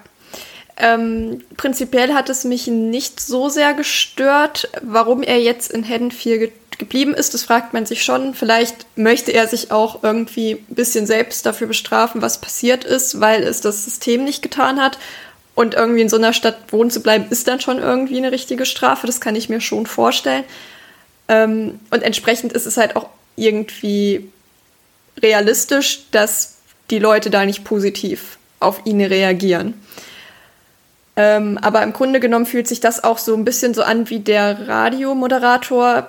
Man braucht einfach, also hatte ich so ein bisschen das Gefühl, man braucht einfach irgendwie Leute, die man umbringen kann, die aber eigentlich nicht so richtig viel mit der Geschichte zu tun haben. Und deswegen gibt es dann halt diese eine Gruppe, die es ganz besonders auf ihn abgesehen hat. Eigentlich haben es auch gefühlt alle anderen nicht so richtig auf ihn abgesehen, nur diese eine Gruppe äh, an Jugendlichen. Ja aber die ja tatsächlich eigentlich nicht aus diesem Grund, ne? Also gar nicht mal, also die, äh, das ist ja auch. Das ja, weil er ihm keinen All kaufen wollte. Genau, das, das fand ich fast schon wieder ein bisschen clever am Film, dass genau die Leute, mit denen er Zoff anfängt oder die mit ihm Zoff anfangen, genau aus diesem Grund, der eigentlich überall bekannt ist, nicht den Streit anfangen, sondern eben aus sowas völlig Banalem. Und äh, das ist auch diese, diese Jugendlichen, also ich muss ganz ehrlich sagen, Pascal, die haben jetzt bei mir keinen besonders bedrohlichen Eindruck hinterlassen. Vor allem, wenn man sieht, was Cory gut, wir haben da natürlich eine gewisse ein gewisses Element, was da vielleicht noch mit reinspielt später, was ihm da, was was quasi ihm diese körperliche Gewalt plötzlich äh, äh gibt. Ne? Also er wird ja plötzlich auch, mm. also nicht jetzt optisch, aber er wird, ich meine, er bringt ja nachher Leute um und das sind alles Leute, die ihm eigentlich körperlich überlegen sind auf den ersten Blick. Und äh, dementsprechend hätte er sich ja hier, müsste es ja hier für ihn eigentlich auch ein Klacks gewesen sein oder hätte sein müssen, sich hier zu wehren. Ne? Also das waren jetzt auch nicht diese typischen Highschool-Bullies, wie wir sie aus anderen Filmen kennen, die hier diese, diese Footballspieler, die da immer umherschubsen, mm. sondern ganz ehrlich, das waren jetzt, äh, jetzt äh, das waren zwei Mädchen und das waren zwei dünne Hemden an Jungs. Den er aber einer hatte seine Drumsticks dabei, ne? Die tun ganz schön weh, wenn man die gegen den Kopf bekommt. Ja, aber und hat er ja nicht. Das kann schon gefährlich bekommen. sein. Hat er aber nicht. Hat er nicht mal mehr. Hat, der Hauptjunge hat eine Collegejacke an. Wir wissen alle, was das bedeutet. Ja. Also, was war das? Also, die, also das, ich fand das so aufgesetzt, also das war, war, hatte überhaupt keinen Sinn gemacht. Der hätte die alle wegschubsen können und also das war, also die, die, haben halt überhaupt keine Bedrohung für mich dargestellt irgendwie so. Und nee. hätten sie auch aus Corys Sicht eigentlich nicht. Nee, das sind absolut, ich fand die wirklich beeindruckend, uninspiriert, Copy-Paste. Wir brauchen unsere vier Teenage-Dudes, die da sind, um halt hier so ein bisschen für Ärger zu sorgen. Einfach in diesen Film reingeschmissen, äh, wirklich uninspiriert von vorne nach hinten. Also erst halt die Alkoholnummer, ja gut geschenkt, ähm, Klassiker irgendwo in jedem amerikanischen Film, der so in dieser Altersklasse spielt dann ja, sind das halt größtenteils Arschlöcher mit, aber immer noch so ein bisschen dieser, okay, manche sind nicht ganz so aggro drauf und versuchen immer noch so ein bisschen ähm, das dann wieder einzufangen, schaffen es aber nicht. Und als dann äh, unser, ich, ich da jetzt den Namen ehrlicherweise nicht drauf, aber halt der College-Jacken-Bully. Ja. Wenn wir da noch diese komplett. Also, es ist eine Highschool-Jacke. Also, er ist ja, tatsächlich nur nicht mal, nicht mal im College. Also, es macht ihn noch unbeeindruckender. Ja, genau. Aber mit College-Jacke, also, wisst ihr, ja, ja, halt klar. diese typische Sportleruniform, die man halt trägt. Ne? Das ist halt so diese, der Jog-Style. Ähm, und dass wir dann auch noch komplett unnötig für den Film. Einfach nochmal so dieses, ach ja, übrigens, der Vater von ihm äh, ist halt scheiße zu ihm und deswegen ist er so ein Arschloch, ist auch so, wow, ja. das ist echt, äh, also geil. Das ist jetzt, jetzt sind die, jetzt sind das wichtige Figuren in diesem Universum. Das habe ich auch noch nie gehört. Und das ist so richtig, ich, ich meine, aber das Ding ist halt, uninspirierte Teenager in einem Slasher-Film würde ich dir halt auch in 20 anderen Slasher-Filmen, die wir hier teilweise schon besprochen haben, halt irgendwie nicht so kritisieren, weil es sich da nicht so problematisch für mich anfühlt oder halt das teilweise sogar ein Trope des Genres ist. Aber in diesem Film fällt es dann halt auf. Weil hier fühlt sich dann, finde ich, ähm, ja, rein wie, das muss halt da sein, aber eigentlich für den Film in der Form, wie sie dargestellt sind, unpassend. Da wäre tatsächlich irgendwie etwas bisschen so differenzierte Gegner für ihn, die ihn dann da halt irgendwie ähm, ja anfänglich dazu bringen, halt äh, so ein bisschen die Fassung und Kontrolle zu verlieren, finde ich angebrachter gewesen, als halt äh, die vier, die in ihrem Auto rumfahren. Ja. Und, und ein anderer Aspekt, der ja auch noch mit dazu kommt, auch wieder in Corys, Corys äh, Daily Life, André ist ja das Elternhaus, ne, was hier auch mal wieder maximal klischeehaft gezeichnet ist. Obwohl, vielleicht sogar gar nicht mal, weil der Stiefvater, ähm, der ja normalerweise eigentlich in, in so einer Konstellation das Problem wäre, mit dem versteht er sich ja eigentlich, ne, was ja mal zumindest was anderes ist. Aber die Mutter von ihm, die ist ja komplett überzogen, irgendwie gefühlt eine Mischung irgendwie aus der Mutter von, von, von Stephen Kings Carrie und, und der Mutter von Norman Bates in, in Psycho. Also völlig überzogen gespielt und äh, hat überhaupt nicht in den Film gepasst und ist natürlich wieder auch wieder Küchenpsychologie aus äh, in Perfektion, ne? Ja, und vor allem, dass sie dann noch in, ähm, in Sachen so Beziehung dann auch zwischen Corey und Allison, dass sie dann auch so das Gegenstück zu Laurie sein soll. Ne? Ja. Dass sie, sie, sie, die Mutter von Corey will nicht, dass er mit Allison zusammen abhängt äh, sie, und Laurie will nicht, dass, dass, er, dass sie mit Corey abhängt und sie, die fährt ja sogar irgendwann mal dahin, konfrontiert sie sogar damit, so von wegen, ihr Sohn soll die Finger von meiner Tochter lassen und sowas. Das ist so strange alles. Und ähm, ja, der Stiefvater, der gut, das heißt, versteht, so richtig viel kriegt man von ihm auch nicht mit. Ne? Ich meine, er arbeitet halt für ihn, hat die, hat die Werkstatt halt. Ähm, wo er ganze Zeit einfach abhängt und bastelt. Ja, aber schenkt ihm zumindest das Moped und sagt, das sagst deiner Mutter nicht und sowas. Also du merkst ja, schon, gut, er will ja, so ein bisschen. Ja, gut, stimmt. Also auf jeden Fall, ja, ja, stimmt schon. Also ähm, es ist auf jeden Fall nicht der typische Job, dass der Stiefvater der Arsch ist, sondern hier ist es halt die, ja, psychopathische Mutter, muss man fast sagen, ähm, die halt, wie gesagt, wie du auch sagst, so überzeichnet und auch so, auch wieder so ohne Grund, aber mir fehlt ja auch wieder die Motivation. Warum ist sie so? Also, sie, sie ist auch so grundlos äh, herrisch und, und also, so, so übervereinnahmend. Aber ja, wie du sagst, so, ähm, so, so eine Stufe zu drüber auch gespielt und so. Fand ich auch schon fast Comic Relief-mäßig, wie sie immer da äh, aufgetreten ist. Ähm, aber ja, also es ist halt, man muss einfach sagen, alles um die Figur Cory ist halt leider Fail. Ja. also. Ich, ich, weiß nicht, ich weiß nicht, was da passiert ist. Alles, alles, was seine Figur betrifft, die Figur an sich und alles aber auch drumherum, äh, gehe auch bei, was Pascal gesagt hat mit den Bullies, gehe ich auch komplett mit halt. Die sind so ein Abziehbild. Und ja, okay, er ist halt so, zumindest am Anfang des Films, äh, er soll natürlich so der, der Gemobbte sein, der halt diese, diese Bürde auf sich trägt auf den die Stadt quasi herabblickt, weil er eben dieses, diesen, diesen Jungen eben ähm, aus Versehen umgebracht hat und so weiter, äh, dass, dass er jetzt nicht die beste, die, die, das stärkste Ego hat, um sich da irgendwie vor so, vor so Leuten zu verteidigen, vor so Bullies. Okay, geschenkt so. Aber ja, auch das, er, er ist natürlich ein paar Jahre älter, er ist ein, paar Kopf, er ist ein Kopf größer als alle. Ähm, aber er soll halt so der, der Dulli sein, der, der halt, der sich halt rumschubsen lässt. Das verstehe, also das kann man schon noch halbwegs so machen. Das haben tausend andere Filme auch so inszeniert, auch wenn ihr manchmal denkst, irgendwie, kommst du auch easy irgendwie theoretisch gegen die an. Ähm, aber auch, dass sie überhaupt da sind und dass sie auch immer genau an der richtigen Stelle sind. Ne? Sie finden ihn auch immer. Er geht alleine in die Straße entlang, wo er später dann von der Brücke fällt und so. Ne? Sie sind genau da an, nach der Halloween-Party ist das Jahr. Ähm, sie kommen ja, das genau. war ein Täter-Opfer-Umkehr. Er ist nicht runtergefallen, er wird geschubst. Äh, geschubst, natürlich. Ähm, äh, aber sie sind immer genau da, wo es passt, wo er gerade konfrontiert werden muss und so. Das ist auch alles, die sind echt wie so ein Item, das du rumschieben kannst. Ähm, auch leider ganz, einfach ganz, ganz mies geschrieben. Aber, aber das ist ja eine Problematik, die der ganze Film mit allen Figuren mit sich bringt, weil da komme ich nämlich direkt zum nächsten Thema. Das ist eigentlich eine Geschichte, die eigentlich ein bisschen Potenzial gehabt hätte, aber irgendwie völlig zu einem der schwächsten Nebenplots der ganzen Trilogie verkommen ist, nämlich die Beziehung von Frank, dem, dem Sheriff aus den ersten beiden Teilen, und Laurie, die hier mal wieder am Flirten sind im Supermarkt. Und äh, das ist so blöde geschrieben, wenn wir uns erinnern, äh, gerade in Kills äh, sind die beiden sich ja deutlich, deutlich näher gekommen und haben sich ja auch ihre Gefühle eingestanden. Und jetzt vier Jahre später ist davon wieder nichts mehr übrig geblieben, weil eigentlich gehören die beiden ja zusammen. Aber das wird in dieser Trilogie so unbeständig erzählt, dass man teilweise das Gefühl hat, dass die Entwicklung der Beziehung zwischen den beiden eher rückwärts verläuft, anstatt vorwärts. Und das war auch wieder so, natürlich trifft sie ihn jetzt zufällig vier Jahre später wieder im Supermarkt. Und offenbar haben die sich auch eine ganz lange Zeit nicht gesehen.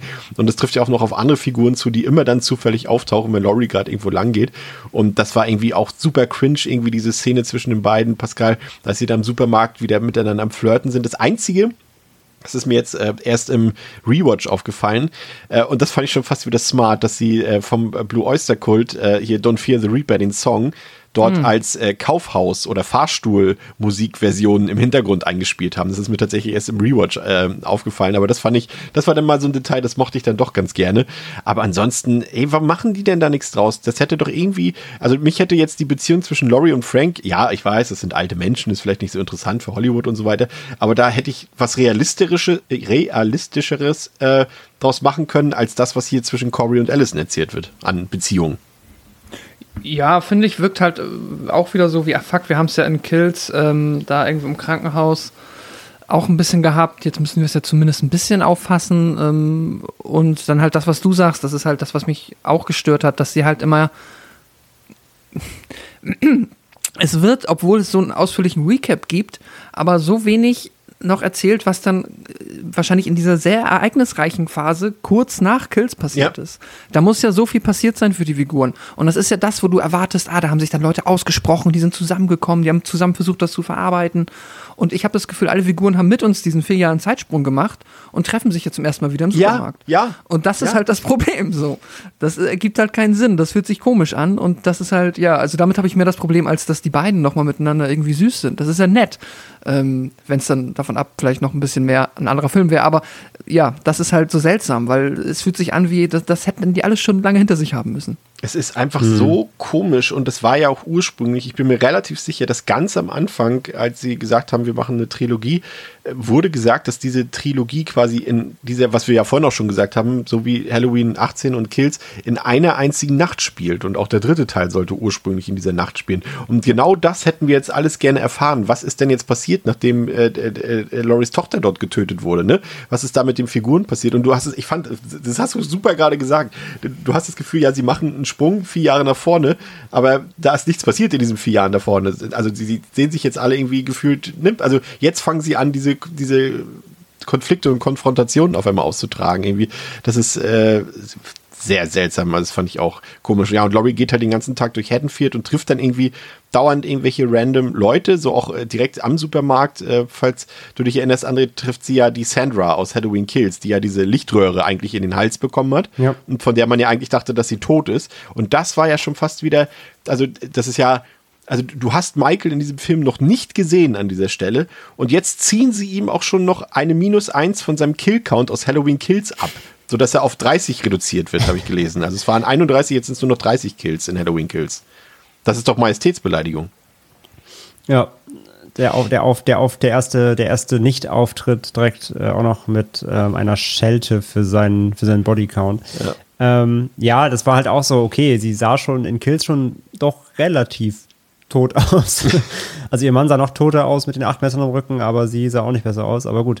Ähm, wobei ich aber sagen muss, immerhin immerhin war das der Punkt, wo ich mir dachte, okay, wenigstens jetzt endlich mal ein Einklinker auf Kills ja. als direkten Anschluss, weil es war im Grunde der erste. Ja. Es war der erste direkte Einklinker und ich dachte mir, okay, immerhin und auch so, dass, ähm, dass Laurie dann eben damit konfrontiert wird ebenso, weil es halt so ihr, Michael, dass Michael halt ihr Geist ist so, ne, quasi, ähm, der, der im Grunde wütet wegen ihr und ihrer Familie, ähm, dass deswegen quasi diese Angehörigen und Überlebenden irgendwie natürlich nicht so super auf sie zu sprechen ist, sind, ähm, habe ich irgendwie abgekauft. Das fand ich jetzt auch von der, von, von der Denkweise gar nicht so schlecht. Dass sie natürlich dann genau vor dem Einkaufscenter rumsitzt, dann ja. wo Laurie gerade einkaufen geht, geschenkt, aber irgendwie muss es ja Konf Konfrontation geben. Ähm, aber ja, wie gesagt, es war der erste Punkt im Film, wo ich mir dachte, ach, oh, guck, guck mal an, endlich mal ein wirklicher direkter Übergang vom Vorgänger und da war ich ja schon dankbar für. Und, und das war ja komplett der richtige Ansatz. Ne? Sie wollten ja, also quasi der Gedanke, also ob man ihn jetzt mag oder nicht, den, den, den Gedanken von, von Halloween Kills, aber das war wirklich die, hier war die Fortsetzung auf einmal zu spüren. Ne? Du merkst, die Leute, jetzt stellvertretend diese Sandra, die sehen in Laurie quasi immer noch Michael. Ne? Also sie, sie, Michael ist zwar nicht mehr da, aber wenn sie Laurie sehen, assoziieren sie Michael damit und, und bekommen auch wieder ihre negativen Gedanken zurück und so weiter, was damals passiert ist, weil Laurie ist quasi das Gesicht von dieser Terrornacht oder von diesen beiden Terrornächten. Ne? Also die wird damit in Verbindung gebracht. Und das wird hier mal irgendwie ganz gut genutzt. Also das fand ich dann auch wieder tatsächlich, äh, fand ich, muss ich dir recht geben, auch nett gelöst. Und man muss auch sagen, wenn man nochmal Halloween Kills guckt, du hast es ja auch gerade nochmal gesehen, äh, man sieht ja tatsächlich auch nicht, dass die Sandra quasi äh, leblos wird. Ne? Man sieht ja, dass Michael sie am Leben lässt, also sie nicht nochmal ja, Sie beobachtet das ja noch, genau. Genau, ja. und dann geht er ja quasi und man sieht ja nie, ob sie wirklich stirbt. Also von daher macht es sogar irgendwie sogar Sinn irgendwie im Kontext. Aber dann, äh, Theresa, haben wir noch diese seltsame Pre-Halloween-Party, die ja nicht irgendwie an Halloween, sondern irgendwie einen Tag vorher gefeiert wird. Das mag ja alles sein und da passiert ja eine ganze Menge. Ähm, hauptsächlich wieder negativen Dingen. Zum einen haben wir ein kleines Foreshadowing auf Corys äh, spätere Scarecrow-Maske, die er hier schon mal aufsetzt. Dann gibt es so eine ganz weirde Tanzszene, als er dort auf dem Boden äh, umherflippert, würde ich mal sagen. Und dann trifft natürlich auch er rein zufällig auf die Mutter des getöteten Jeremys vom Anfang. Ne? Und da muss ich sagen, da ist das für mich dann ab diesem Punkt. Ich, ich, ich habe bis zu diesem Moment noch gedacht, okay, das kriegen wir noch gerettet, David Gordon Green. Wir kriegen hier noch einen guten Film raus, bis jetzt.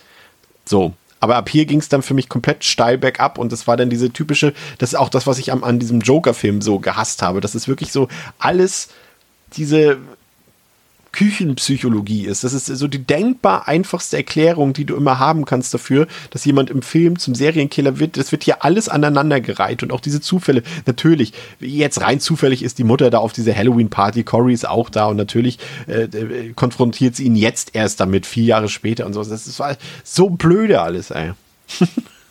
Ja, es sind schon ein paar ungünstige Zufälle für den Film, würde ich auch sagen. Und diese Tanzszene, wo er dann, ich dachte halt erst, vielleicht stirbt er, weil er ja so einen Anfall hatte.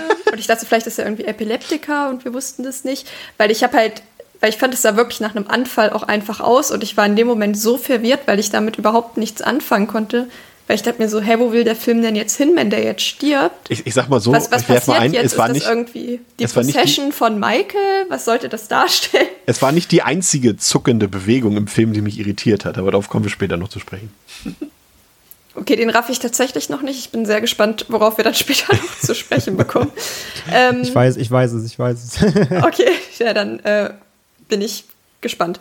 Nee, aber ja, es war irgendwie so eine ganz, ganz skurrile Szene, die ja im Grunde genommen, ja, im Drama enden musste. Es war ja schon klar eigentlich, in dem Moment, wo er die Party betreten hat, das geht nicht gut aus. Das war eigentlich von Anfang an klar. Irgendwas passiert hier und ja. Obwohl, nee, es kann ja gar nicht die Possession von Michael gewesen sein. Das kommt ja erst danach. Was erzähle ich da? Ja, dann weiß ich, kann ich mir wirklich gar nicht erklären, wo dieser Anfall halt herkam. Ja. Und weil es sah auch nicht nach normalen Dance-Moves irgendwie es waren, aus. Es waren Tanzmoves, wirklich. Ich, ich fand, es sah nach einem Anfall aus. Also ich könnte es nicht so tanzen, aber okay. Naja, gut, das ist dann vielleicht ein anderes Ding. Dann ist es ein komisch gewähltes äh, Stilelement für seine Choreografie. Ah, aber was, was sagst du denn zu den psychologischen Erklärversuchen, die ihn quasi so langsam schon in diese, in diese Richtung drängeln, auch wenn er jetzt natürlich noch nicht äh, auf Michael gestoßen ist, aber sein Umfeld, das ist ja einfach so ich weiß nicht, also ich habe immer das Gefühl, dass umso mehr psychologische Erklärversuche in solchen Filmen eine Rolle spielen, desto mehr wird kaputt gemacht, weil sie es irgendwie nie schaffen, sowas in dieser äh, Laufzeit irgendwie so tiefgründig zu behandeln, dass es A interessant ist, B realistisch äh, wirkt. Also ich weiß es nicht. Warum, warum immer dieser, dieser denkbar einfachste Weg? Naja, ich glaube halt, dass so ein sowas Stereotypisches schon hilfreich dafür ist, dass es halt für viele Leute greifbar ist. Ähm, und ich glaube, wenn man halt wirklich sowas richtig Abgefucktes nehmen würde, würde man sich denken, okay, das würde niemals im echten Leben passieren. Das ist komplett unrealistisch, obwohl ich auch selbst ähm, aus verschiedenen Praktika und so weiß, dass es Fälle gibt, wo man sich denkt, das ist nie im Leben passiert und sie sind im echten Leben passiert, weil sie so abgefuckt sind, dass man sich es einfach nicht vorstellen kann, dass es Menschen gibt, denen sowas passiert ist. Ähm, und ich glaube, es wird halt irgendwann unrealistisch, wenn man irgendwie von diesen, oder halt gefühlt unrealistisch, wenn man von den Stereotypen abweicht also wenn er jetzt zum Beispiel da in dieser Community total gut aufgenommen werden würden und alle sagen würden, ja hier Cory, das ist ein total armer Typ und ach, das war ja so blöd mit dem kleinen Jungen, dass der gestorben ist. Das wäre halt einfach auch nur unrealistisch. Ähm, und damit hätte man sich vermutlich auch keinen Gefallen getan. Ist halt die Frage, hat man sich mit diesem Subplot oder eigentlich ja dem Hauptplot überhaupt einen Gefallen getan? Und ich denke ja. nein. Und das ist halt, glaube ich, eigentlich das viel größere Problem. Ja, das, das äh, wird uns jetzt auch noch für den Rest des Films begleiten. Das, äh, da kommen wir gleich auch nochmal drauf zurück. Ähm, zu dieser Partyszene, um mal was, was, äh, was, also interessant ist das alles, aber was vielleicht Positives zu erzählen. Es gibt hier noch ein paar Gastauftritte und zwar äh, wird Corey auf der Halloween-Party von einem älteren Mann angesprochen, äh, der quasi wie so ein Exhibitionist sein, sein Jackett so öffnet und ihm dann entgegenwirft, see anything you like. Und das ist zum einen natürlich eine Anspielung an den 78er Halloween, ähm, als Linda das auch gesagt hat, als sie sich dort entblößt ihrem Freund gegenüber. Und der Mann, der sich hier quasi äh, Corey entgegenwirft, ist tatsächlich Nick Castle, also der Original Michael Myers Darsteller, der ja auch im 18er noch einen Cameo-Auftritt hatte. Und den sieht man hier tatsächlich mal unmaskiert komplett. Und das fand ich eigentlich einen netten Cameo-Auftritt. Im Gegensatz Pascal äh, zu der Figur von Lindsay die, ähm, hm. ja, da hat man sich wahrscheinlich auch, also ich weiß, was man sich dabei gedacht hat, äh, aber das habe ich erst im Nachhinein erfahren. Erstmal dachte ich so, okay, ist ja schön, dass Lindsay wieder dabei ist. Äh, ne, ist.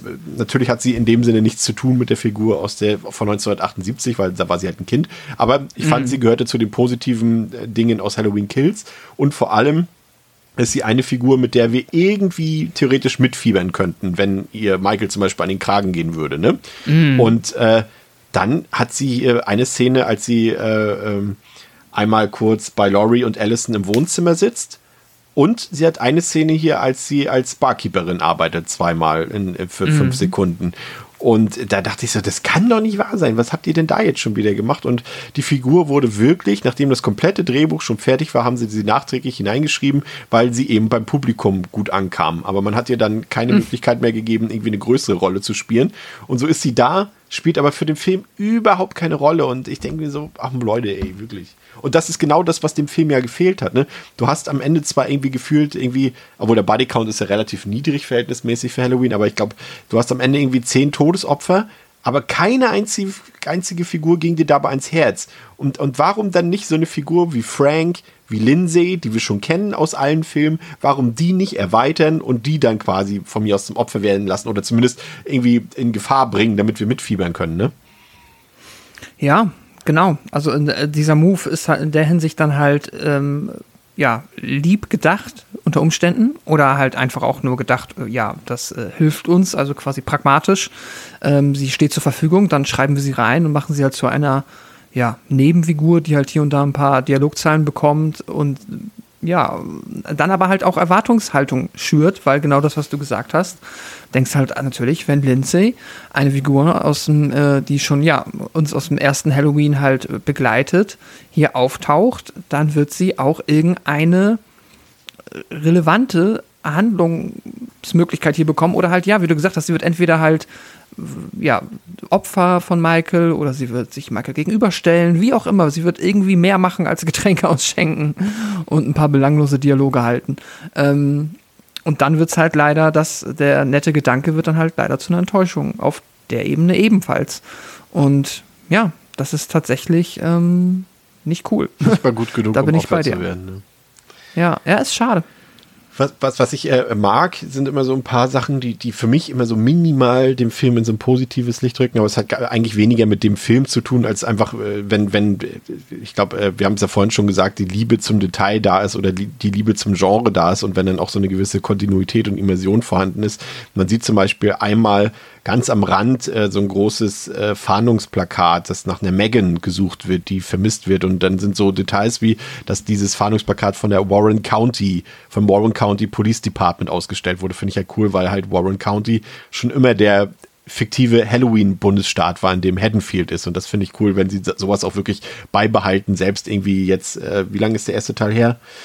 Ähm, 44 Jahre? Ja, ne? Mhm, Heute ja. 44 Jahre her, dass sowas beibehalten wird. Das finde ich ganz cool. Aber André, dann sehen wir Michael in der Kanalisation, wo er offenbar die letzten vier Jahre lang zusammen mit Pennywise verbracht hat. Aber warum? Also, das macht für mich überhaupt keinen Sinn.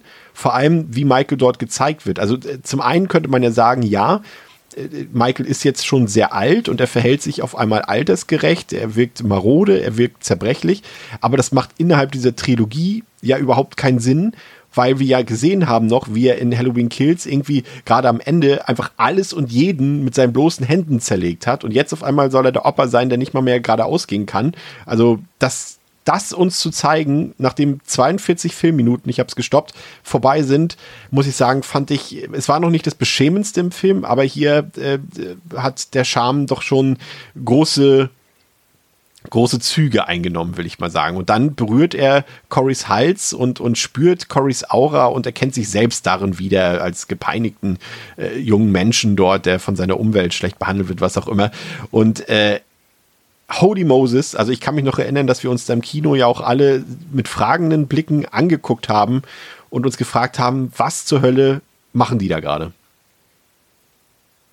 Ja, und die Antwort konnten wir uns nicht geben, ad hoc. ähm, ja, das, das war jetzt so der, sag ich mal, das ist der, der, der, ja, das ist, das ist der, der Anfang vom Ende, wortwörtlich. Das ist die Belohnung für die 40 Minuten Geduld. Das, das ist der Anfang vom Ende, wortwörtlich, nämlich Ende des, äh, des Halloween-Franchises. Ähm, da, also, ja, wie du schon sagst, allein auch hier wieder die, die, die, die Kontinuität. Ähm, in Halloween Kills hat Michael eben den seinen seinen seinen Kill Count des äh, Jahr, Jahrtausends hingelegt. Und ja jetzt vier Jahre später ich meine klar vier Jahre ist schon eine Zeit da können im Alter viele Dinge passieren. Aber aber dass Michael nach der nach der Action in Kills äh, dann äh, den Rollator nimmt und in die in die äh, zu, zu Meister Splinter wird irgendwie und in der in der in der Höhle lebt nee das, das auch das wieder, habe ich dem Film halt ich nicht abgekauft, weil er mir wieder nicht liefert, wieso. Ähm, und vor allem auch, wie er da, also äh, wie er dann in dieser Nische kauert und so. Äh, nee, so, ich, ich habe das, also ich habe verstanden, was der Film im Nachgang so, ich verstehe schon, wo, wo der Film hin will. Nämlich halt so, ne, dass das, dass das Böse zwar irgendwie äh, vielleicht aus dem Sinn, aus den Augen ist, aber es, ist, es lauert halt immer noch und so bla bla bla. Alles schön und gut äh, kannst du so metaphorisch machen. Aber ähm, es geht halt nun mal hier um die Figur Michael Myers, ähm, die halt nun mal das Franchise prägt. Und ähm, ja, ihn da jetzt so abzuservieren und ähm, einfach zu sagen, ja, er hat sich halt, er hat so sein, sein, sein, sein, sein, sein Task war ein Kill erfüllt. Er hat, er hat die, die Tochter von Laurie gekillt, offensichtlich, dann war das abgeschlossen so jetzt. Sein, seine To-Do-Liste war leer. jetzt wohnt er halt irgendwie bei den Ratten. Nee, warum? Gibt es überhaupt gar keine, gar keine Anzeichen für, warum das so sein sollte. Und als ich dann schon sauer genug war, Dann halt diese Nummer, wo er dann Corey berührt und dann kommt ja das, was du vorhin gesagt hast, dieser, dieser Flashback mit, mit Szenen aus den alten Filmen und so, ähm, äh, gemischt, gemischt eben mit, mit, mit Corys Vergangenheit, äh, um zu zeigen, dass die beiden anscheinend irgendein Bonding haben. Also da dachte ich mir, ist das jetzt euer Ernst? Also das war auch, auch hier wieder diese schlampige Inszenierung eben. Es passt überhaupt nicht rein. Ähm, da, da können wir eher gesondert nochmal drüber sprechen später einfach, dass der Film generell ja auch der, der, der mieseste ist, was das ganze Handwerk angeht ähm, in, in, der Reihe jetzt. Äh, ist kontinuierlich nach unten gegangen, nachdem der 18er ja echt wirklich sehr, sehr gut aussah und so weiter. Ähm, das war alles schon wieder so, so unbeholfen wirkte das alles. Und ähm, ja, in dem Moment, wo, wo, mir dann klar war, oh shit, die machen wirklich genau das, die, die, die züchten sich quasi einen neuen Michael äh, da, da, da ist alles aus, aus mir rausgefahren, so jeglich, also wirklich jegliche Hoffnung noch, die ich irgendwo noch hatte, dass irgendwas Spannendes im Film noch passieren könnte oder irgendwas Cooles. Das war schon echt äh, ein Tritt ins Gesicht, und zwar nicht vom, vom Kind, sondern von mir. Ja, Theresa, wie fandst du diese Michael Myers Rentner-Variante dort unten im Keller, hätte ich beinahe gesagt, in der Kanalisation? Ja, mir hat es auch nicht gut gefallen. Ich habe mir da jetzt eine Frage gestellt, die ich mir eigentlich normalerweise nicht stelle, aber ich habe mich wirklich gefragt, was macht der den ganzen Tag, beziehungsweise was hat er die letzten vier Jahre gemacht, wie hat er überlebt, hat er nicht zwischendrin mal eine Mandelentzündung bekommen oder so. also Bring, bring, äh, bring Regisseur nicht auf dumme Ideen, bitte. ja, Michael ist leider an einer Mandelentzündung gestorben, deswegen kann er diesen Film nicht dabei sein. Es tut uns sehr, sehr leid. Ähm, das ist was, was mir passieren würde, wenn ich in der Kanalisation leben würde. Ähm, und ich finde es halt irgendwie so komisch, weil im Grunde genommen bringen sie jetzt ja ein weiteres übernatürliches Element rein. Man konnte ja eigentlich am Ende von Halloween Kills schon sagen, dass Michael in irgendeiner Art und Weise übernatürliche Fähigkeiten genau, hat. Genau, ja. Weil er ja das sonst nicht überlebt hätte. Also ist es vielleicht auch okay zu sagen, okay, der kann auch ohne Essen, ohne Licht äh, oder halt mit wenig Essen, ohne Licht, ohne medizinische Versorgung, mit Paar 60, Paar 70 in der Kanalisation überleben, von mir aus. Ähm, aber das praktisch nochmal auf ein neues Level zu heben und nicht nur zu sagen, er ist praktisch unsterblich, sondern auch noch, er kann ähm, seine Boshaftigkeit weitergeben. Vor allem, er kann ja nicht mal mehr seine Unsterblichkeit weitergeben, aber irgendwie nur seine Boshaftigkeit weitergeben, fand ich irgendwie komisch und ich weiß nicht so ganz, wo die Idee herkam, ehrlich gesagt. Außerdem habe ich mich dann gefragt, ähm, will der Film uns damit sagen, dass Michael eigentlich gar nicht das pure Böse ist, sondern dass er damals auch seine Schwester aus Versehen, okay, wer ersticht jemanden aus Versehen, das ist schon echt eigentlich Nonsens, aber dass er eigentlich auch nur eine missverstandene Seele ist äh, und ein Produkt seiner Umwelt und deswegen fühlt er so den Schmerz von Cory, aber eigentlich sind es ja zwei komplett unterschiedliche Szenarien, weil ja. es halt bei Cory wirklich ein Aus Versehen war und er bis dahin wirklich keinerlei böse Absichten irgendjemandem gegenüber hatte. Und das ist irgendwie so ganz viel, was nicht gut zusammenpasst, was irgendwie am Ende des Tages nicht gut aufgeht, was mich entsprechend dann halt auch gestört hat. Ja, also auch irgendwie so ein bisschen inkonsequent. Wenn sie dann irgendwie zumindest gesagt hätten, okay, der ist dann halt irgendwie auch unsterblich oder ich weiß es nicht. Also wäre ich wahrscheinlich auch nicht zufrieden mit gewesen, aber es wirkt doch sehr inkonsequent irgendwie und irgendwie so ein bisschen nicht zu Ende gedacht. Es, es, es, ergibt im Kontext ja, wie du schon sagst, überhaupt keinen Sinn. Michael ist ja da, ist, wie du schon gesagt hast, ja eigentlich, so wird es uns seit 44 Jahren verkauft, das absolut tiefgründigst böseste, die pure Dunkelheit, der Teufel, was auch immer, überhaupt in Person. Und, und Corey wird von seiner Umwelt zum Mörder gemacht. Also wo ist da die Verbindung? Aber gut, dass sich Michael irrt, das äh, erfahren wir ja später noch im Film, aber das ist schon echt harter Tobak hier. Ne? Das ist auch so, gerade eben, weil Pascal, ne, was ich ihm gesagt habe, 44 Jahre lang wird uns das erzählt, wird uns das hoch und runter mhm. gebetet von Dr. Loomis, von Laurie, von allen Leuten, dass der da super böse ist. Und dann sitzt er da unten in, seinem in seinem Schacht und äh, äh, spielt Hallenheimer. Also, was ist das? Ja.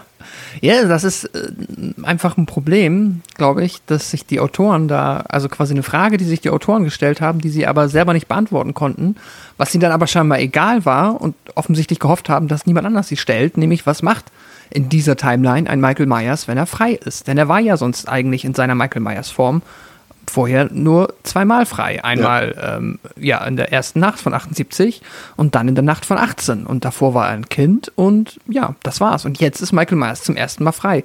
Und das ist ja theoretisch, wenn du Ideen hast, ein cooles Konzept. Jetzt bin ich aber ehrlich, ich habe auch lange drüber nachgedacht, was wird ein Michael Myers, wie ich ihn mir vorstelle, vier Jahre machen?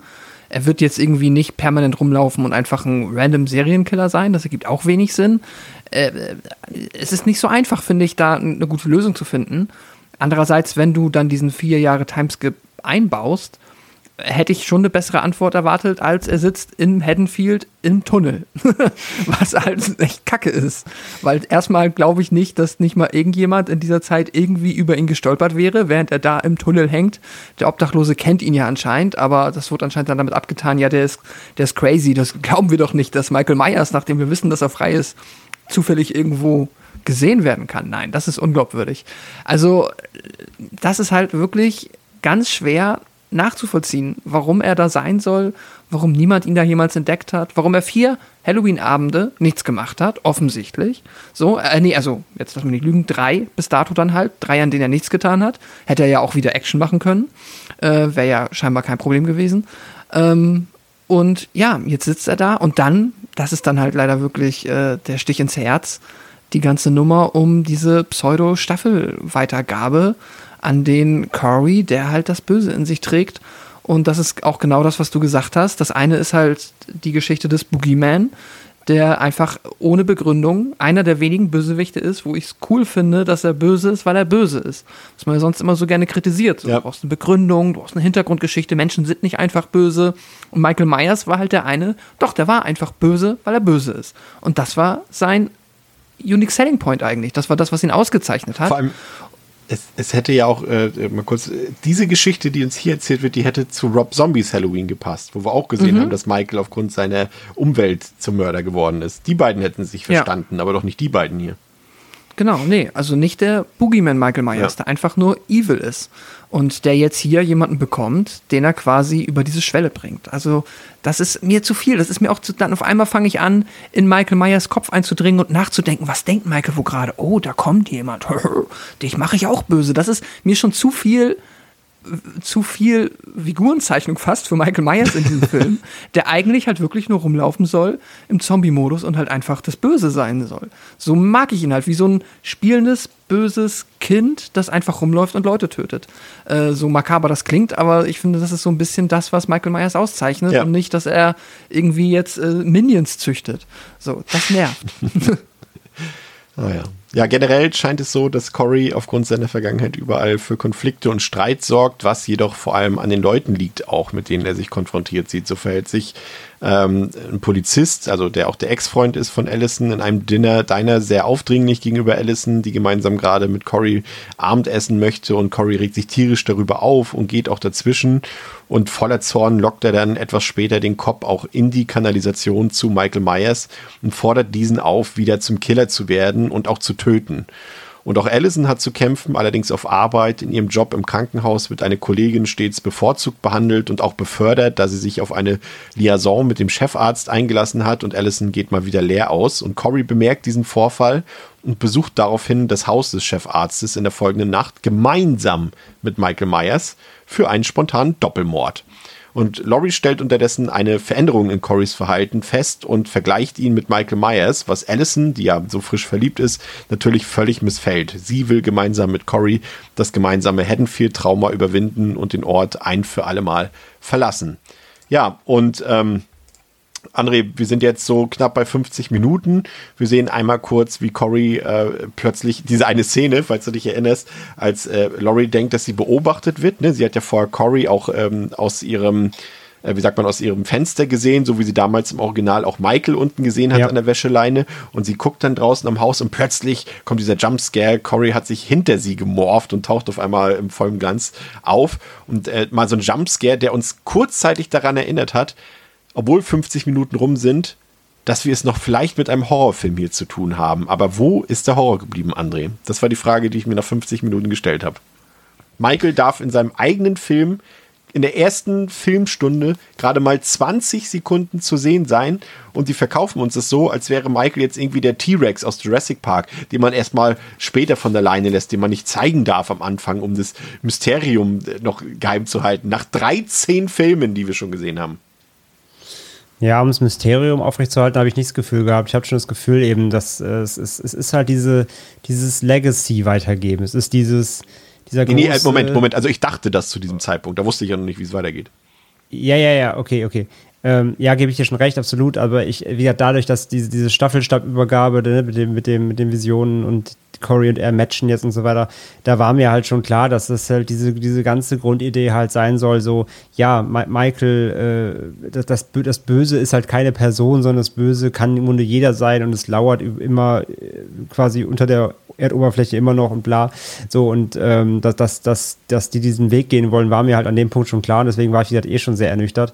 Aber dass dann halt wirklich auch, ähm, dass das die Kills dann, die dann folgen, die ja wirklich A, nicht viele sind und B, auch halt gerade im Vergleich zu Kills halt auch unfassbar äh, harmlos sind, bis auf den, den einen äh, am, am DJ. Ähm, und das ist dann auch, im, dass sie es dann im Duo machen, Alter. Dass Michael Myers plötzlich mit, mit jemandem zusammenarbeitet. Ich war so, wollt ihr mich eigentlich komplett verarschen oder was? Also da war ich schon echt, da war ich schon wirklich, an, an dem Punkt war ich schon sehr sauer, auch wirklich, wirklich aktiv wütend. Ähm, weil das so ein, so ein aus dem Arsch gezogenes, Entschuldigung, die Wortwahl, aber wirklich aus dem Arsch gezogenes Skript ist, was uns da vorgesetzt wurde wo ich mir dachte, nein, absolut nein. Also da kannst du sonst noch irgendwas dazu erdichten. Nach diesen zwei Filmen, die wir bisher hatten in dieser, in dieser ähm, Timeline, macht auch das einfach keinen ähm, äh, Sinn so gesehen. Und dass halt jetzt Michael wieder durch Dank Corey und äh, seinen, den verschleppten Polizisten jetzt wieder neues Blut geleckt hat und jetzt wieder äh, seinen Rollator wegstellt und doch mal wieder rausgeht. Ähm, das war alles so seltsam, eine seltsame Dynamik, die, die mir so zuwider war einfach. Also, ähm, wie gesagt, wenn es irgendwie dann handwerklich und alles und irgendwie auch Hardware oder dann zumindest die Schauwerte cool sind, aber auch die waren dann in dem Segment ähm, nach wie vor einfach, einfach schwach. Wie gesagt, wir, wir hatten gerade Kills. Das heißt, du hattest jetzt schon einen gesamten Film, auch wenn der vielleicht handlungsmäßig auch schon beschissen war, aber wo zumindest der Slasher-Part nice war. Und selbst den verkacken sie hier und sie haben jetzt schon zwei Killer quasi. Da war ich so, Leute, also was, was könnt ihr eigentlich? Ähm, und wie gesagt, da war schon der Punkt, da war ich wirklich sehr entrüstet und hatte auch eigentlich, ich hatte schon gar keinen Bock mehr auf den Film eigentlich. Ähm, ja, wie gesagt, ich fand halt diese, dieses Killer-Duo dann da loszulassen, das war wirklich der, der, der letzte Todesstoß, so noch, den ich auch gebraucht habe.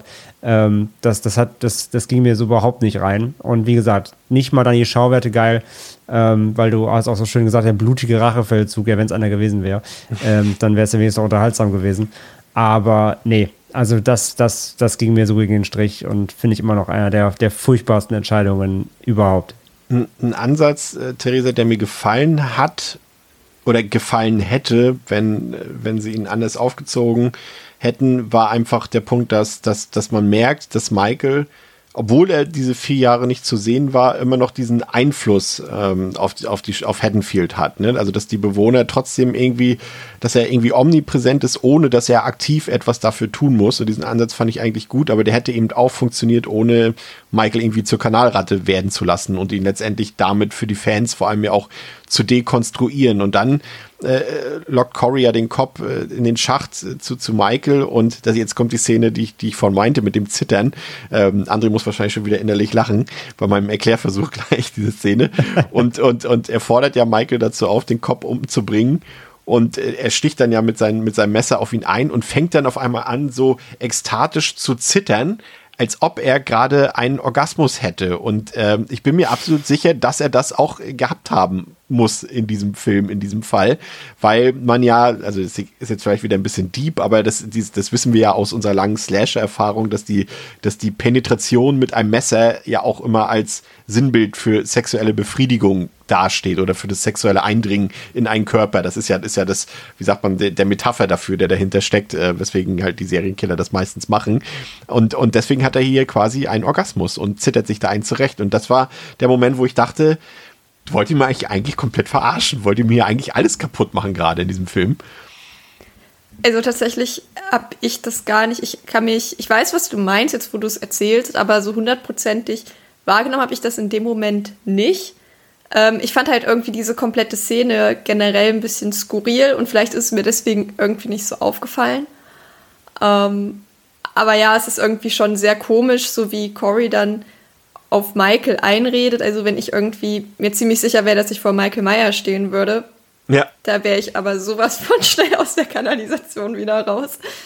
Ähm, und vor allem, der weiß ja auch, wer Michael Myers ist. Ne? Ja, also es ist ja nicht so, als wäre wüsste er das aus, nicht. Ja, dann irgendwie davon auszugehen, dass, dass irgendwie alles gut geht. Vor allem, er hat, legt dann ja den Korb praktisch auf sich und Michael, er sticht dann den Kopf und wenn er, wenn das Messer lang genug ist und es komplett durch den Kopf geht, hätte es auch problemlos Corey treffen können. Also den Mut muss man auch erstmal haben. Ich glaube, das war was, wo ich viel mehr drüber nachgedacht habe, so was das für eine blöde Positionierung ist. Ähm, ja, über das habe ich mir zum Beispiel Gedanken gemacht. Ähm, und was ich noch sagen wollte zu diesem, zu der äh, Doppelmordgeschichte, das hätte vielleicht ein bisschen, wenn man jetzt schon sich dafür entscheidet, diesen Plot äh, durchzuziehen, hätte man, finde ich, zumindest coole Doppelkills auch machen können. Aber im Grunde genommen, ja, bis auf den einen Kill mit dem Kopf, den sie dann wirklich zusammen ja irgendwie durchführen, auch wenn es irgendwie ein bisschen skurril ist. Aber da ja noch ähm, unfreiwillig, ne? Also im Endeffekt ist ja, ja quasi genau. der richtige Team-Up wirklich nur da bei dem Arzt da. Genau, und ähm, das ist im Grunde genommen aber auch überhaupt nicht spektakulär. Da dachte ich mir, jetzt habt ihr schon zwei Leute, die zeitgleich agieren können. Also da könnte, hätte man noch so viele coole Kills rausholen können. ähm, und sie entscheiden sich ja trotzdem dafür, dass irgendwie jeder für sich eine Person platt macht. Ja. Und er sticht so, danke dafür. Irgendwie hat sich das auch so ein bisschen uninspiriert angefühlt. Ich glaube, da hätte man noch ein bisschen was rausholen können, wenn man dann zumindest richtig auf die Kacke gehauen hätte. Das Einzige, was ich da positiv dem Film anrechnen würde, Pascal, ist bei diesem Doppelkill, ähm, falls du dir den in Erinnerung nochmal rufen willst, ähm, dass sie den, die Affäre von dem Arzt, dass Michael sie quasi killt, so wie er den einen Dude im Original gekillt hat, ne? dass er, dass er mm, quasi das ich mit, auch sagen. an die Wand ja. nagelt mit dem Messer. Und das sind ja eigentlich die klassischen Michael-Kills. Das muss man ja halt auch mal dazu sagen, wenn wir gerade auch so an Halloween-Kills denken. Das sind ja alles gefühlt keine Michael Myers-Kills gewesen. Ne? Das war halt, äh, der ist Rampage, Rampage gegangen. Ähm, aber das wär, war ja ein klassischer Michael Myers-Kill hier zumindest mal. Der ist natürlich, wirkt jetzt 2022 nicht mehr spektakulär, aber das sind eigentlich die Sachen, die ich von Michael sehen will. Aber in dieser Kombination zusammen mit Cory und auch, auch diese, diese Verletzung an der Hand. Er guckt sich auch die, seine eigene Verletzung in der Hand, Cory, auch so seltsam an, als Michael dann äh, äh die Frau dort äh, tötet. Und ich habe mich die ganze Zeit mhm. gefragt, was hat es jetzt damit auf sich? Spürt er in dieser Wunde diese Verbindung zu Michael? Oder äh, die ist ja auch so komisch verheilt, haben wir ja auch festgestellt, als wir aus dem Kino rausgegangen sind. Also irgendwie war das alles nicht so rund, würde ich mal vorsichtig ausdrücken. Ja, ja, nicht so rund trifft es ganz gut. ähm, ich äh, muss, ja, muss ja schon sagen, irgendwie, das war dann ja schon fast. also, es wäre, wenn man nicht so geärgert sich zu diesem Zeitpunkt schon hätte, wow, was für ein Satz, fast schon kathartisch gewesen, jetzt endlich nach gefühlten 60 Minuten dann hier mal einen klassischen, traditionellen, äh, ja, Halloween-Kill zu bekommen oder eine Killsequenz gegenüber halt zwei Figuren, die uns halt, ja, typischerweise vorher ein bisschen ähm, eingeführt wurden, denen wir jetzt auch nicht gerade irgendwie sympathisch gegenüber sind. Das ist so ein klassischer in diesem Moment müsste man auf der Seite von Michael Myers sein. Man freut sich so drüber. Und man hat auch so, da fieberst du nicht mit mit den beiden. Das sind Arschgeigen, die äh, sind beide Kacke zu Allison, die finden wir eh blöd. Die äh, wollen wir jetzt hier theoretisch von Michael dann mal ähm, zerlegt bekommen sehen. Und das funktioniert aber halt nicht, weil Cory das so kaputt macht. Also die, das Konzept ist dann halt da drin, dass sie sich für diesen Film ausgedacht haben. Und da bin ich komplett bei euch. Das macht das halt ähm, ja, das nimmt mir die Unterhaltung in diesem Moment, dass ich dann irgendwie zwei Michael Myers und sein Gunda sehe, die dann irgendwie zusammen versuchen, diesen Auftrag zu erfüllen, weil ich da dann halt, ja, die Begründung ist so, ja, gut, wahrscheinlich hat das dann irgendwie Corey angeleiert, weil er halt weiß, dass die beiden Allison kacke finden, aber wird jetzt dann quasi Michael Myers irgendwie auf einmal zum Verteidiger der äh, Stewart-Familie gemacht oder so, der äh, sich da jetzt dann quasi den irgendwie, ja, darum kümmert, dass äh, diese, ja, dass Corys äh, Liebschaft da irgendwie nicht mehr geärgert wird. Das fand ich seltsam. Der Kill an sich, ja, das ist natürlich cool. Und wo du jetzt gerade meintest, so das ist so ein klassisches Halloween-Element, was sie hier aufgegriffen hat, haben, das stimmt. Und da, das fällt halt hier auch so auf, dadurch, dass der Film, finde ich, nichts hat, was einem positiv so richtig als, ich nenne es mal irgendwie so Setpiece oder Sequenz in Erinnerung mhm. bleibt, fehlt einem fällt einem meiner Meinung nach auf, dass halt die ganzen Qualitäten, die das Original so ausgemacht haben, auch die Tropes, die ja dann teilweise sich durchs Franchise durchgezogen haben, dass du im Hintergrund Michael siehst, nur so die Silhouette. Ey, das denk mal an die eine Szene. Ich dachte, wie wir gelacht haben. Auf einmal stand ja Michael kurz an diesem Baum und stalkt Laurie mhm, für eine ja. Sekunde, dreht sich um und geht weg. Hä? Genau, das war das, das, war das Einzige, aber das war so lame. Du, du, du, du schneidest dann noch, er geht da hin, guckt und dann normaler Halloween hätte dann halt einen Cut gemacht und der dreht sich nicht um und geht wieder weg. Das ist schon wieder das, was ich meinte. Auf einmal siehst du in den Kopf von Michael und denkst so, wie er sagt, später. Ja, oder so. Ja. Das, das, das willst du halt nicht. und äh, die anderen Filme, der 218er, ich erinnere mich an diese coole Sequenz, wenn er durch die Party geht, der One-Shot, wenn du ihn vorne reingehen siehst, äh, nee, also vorne vorbei, ja. hinten ins Haus und dann, das ist sowas, das ist sehr erinnerungswürdig. Und beim 18er meinetwegen, die von mir ja so äh, heißgeliebte Feuerwehrszene dann da am Anfang. Das ist halt irgendwie etwas, wo du denkst, so, ja, das ist irgendwie, ihr habt zwar irgendwie jetzt nicht die alten Qualitäten aufgegriffen, weil ihr den alten nicht nochmal machen wollt, aber ihr habt euch neue coole Sachen ausgedacht. Und ähm, ja, das ist mir dann hier sehr aufgefallen, dass das halt in dem Film fehlt. Ähm, weil das Beste, was du bekommst, ist jetzt halt er mit seinem Minimi, der dann da ja nochmal einen Kill macht. Das Schlimme ist ja, Michael ist ja der Minimi. Ja, ja, das ist das Traurige eigentlich. Stimmt, Corey und sein Michael Myers Haustier, das dann da ähm, mal ein Kill macht, der vage ans Originale ändert. Das ist dann schon traurigerweise fast das Highlight. Zumindest bis zu dieser Filmminute, ja. ja. Und, und, und Laurie hat am Ende fast die, die, die Szene, die eigentlich Michael bekommen müsste, falls einmal konfrontiert sie, also der, der Corey wohnt ja dann irgendwann später in diesem Haus, wo er da, wo damals quasi der Jeremy getötet wurde. Und da ist ja Laurie auf einmal da und, und erzählt ihm wieder irgendwas von hier, so wie der Evil Dies Tonight mäßig, ne? Es gibt diese Art von bösen Menschen und es gibt diese Art von bösen Menschen, bla bla bla. Und auf einmal verschwindet sie ja so komisch, als ob sie Batman wäre oder irgendwie was, ne? Also, das ist so bescheuert, irgendwie so manche Szenen in diesem Film. Ich hatte zwischenzeitlich echt noch größere Ängste, weil ähm, da ist für mich, also ich habe mittlerweile ja gelesen, dass äh, durchaus, also es schon safe ist, dass äh, Halloween weitergeht, auch nach Halloween Ends, nur eben äh, logischerweise nicht vom Blumhaus. Aber ich habe da irgendwie schon wieder Angst, dass sie irgendwie, dass sie das Ganze mit Allison irgendwie am Ende fortführen, weil sie ja hier auch das erste Mal äh, mit Cory auch noch Sex hat. Und ich hatte wirklich äh, Angst, dass sich jetzt das Böse noch in so ein Halloween-Baby irgendwie einpflanzt, André. Wäre das was für dich? Halloween Begins oder sowas erneut. Oh Gott, so Halloween, heißt der auf Deutsch. Halloween Begins erneut. Halloween Reborn. Ja. Wortwörtlich. oh, oh, das, oh, das wäre so schlimm. Das Aber es so würdest du auch nicht noch schlimmer machen, oder? Äh, ja, also nicht, also nicht in der Timeline. Da kannst du eigentlich nicht mehr viel, viel versauen. Das hat der Film jetzt eigentlich schon komplett geschafft. Nee. Ähm, also das könnten sie doch hinten dranhängen irgendwie.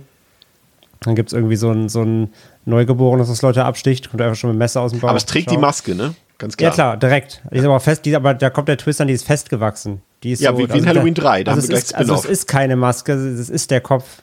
Ja. ja, ja. Aber, aber Baby, im, Baby Shatner. Im, Im Grunde, äh, es gibt, macht sich hier ja plötzlich wieder ein neues Problem auf. In der zweiten Filmhälfte reißt der Film quasi das, was er zwar aus unserer Sicht sehr schlecht aufgebaut hat, also auch dieses psychologische Bild, welches er sich schlecht aufgebaut hat, das reißt er ja plötzlich komplett ein. Ne? Das macht ja, dadurch macht ja so wenig Sinn am Ende.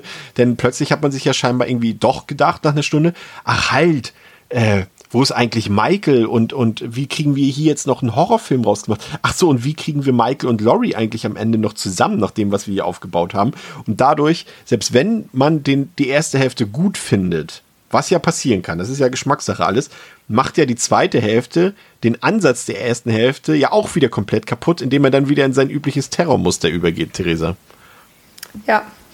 Ähm, obwohl er dann ja auch wieder einige Zeit nicht zu sehen ist. Also, weil, wenn ich mich jetzt nicht irre, kommt ja danach die Szene, wo sie dann, äh, wo dann ähm, Allison und Corey ja praktisch ihren Plan schmieden, ja. die Stadt abzufackeln und ähm, dann den dann auf dem Radio. Genau, auf der Radiostation. Ja. Ja. Genau. Ähm, und da ist er ja dann auch einige Zeit wieder nicht. Ja, also es ist irgendwie alles so ein bisschen nicht so gut. Ja, also die, die, die Morde, André hat es ja vorhin auch schon gesagt, die wirken dann auch so lieblos aneinandergereiht. Irgendwie. Ja, sie wirken auch sehr random, also auch, also es war irgendwie von Anfang an mir so ein bisschen klar, dass halt irgendwie die Kollegin von Allison und der Arzt, dass die halt dran glauben müssen. Und sie wirkten halt wirklich so richtig zweckmäßig in dem Film, halt so, als hätten sie wirklich keine Idee gehabt, wen sie eigentlich umbringen ja, wollen. Ja. Und so mäßig, okay, wir brauchen jetzt irgendwie ein paar Leute, damit wir irgendwie diese 18er Freigabe bekommen, weil ich habe auch echt mehr von dem Film erwartet, vor allem nach du, Halloween ich, Kills. ich, ich sag, die 18er Freigabe hat er bekommen, weil es einmal diesen Flashback ja gibt, als, als äh, man Michaels Kills alle am Anfang sieht aus Halloween Kills.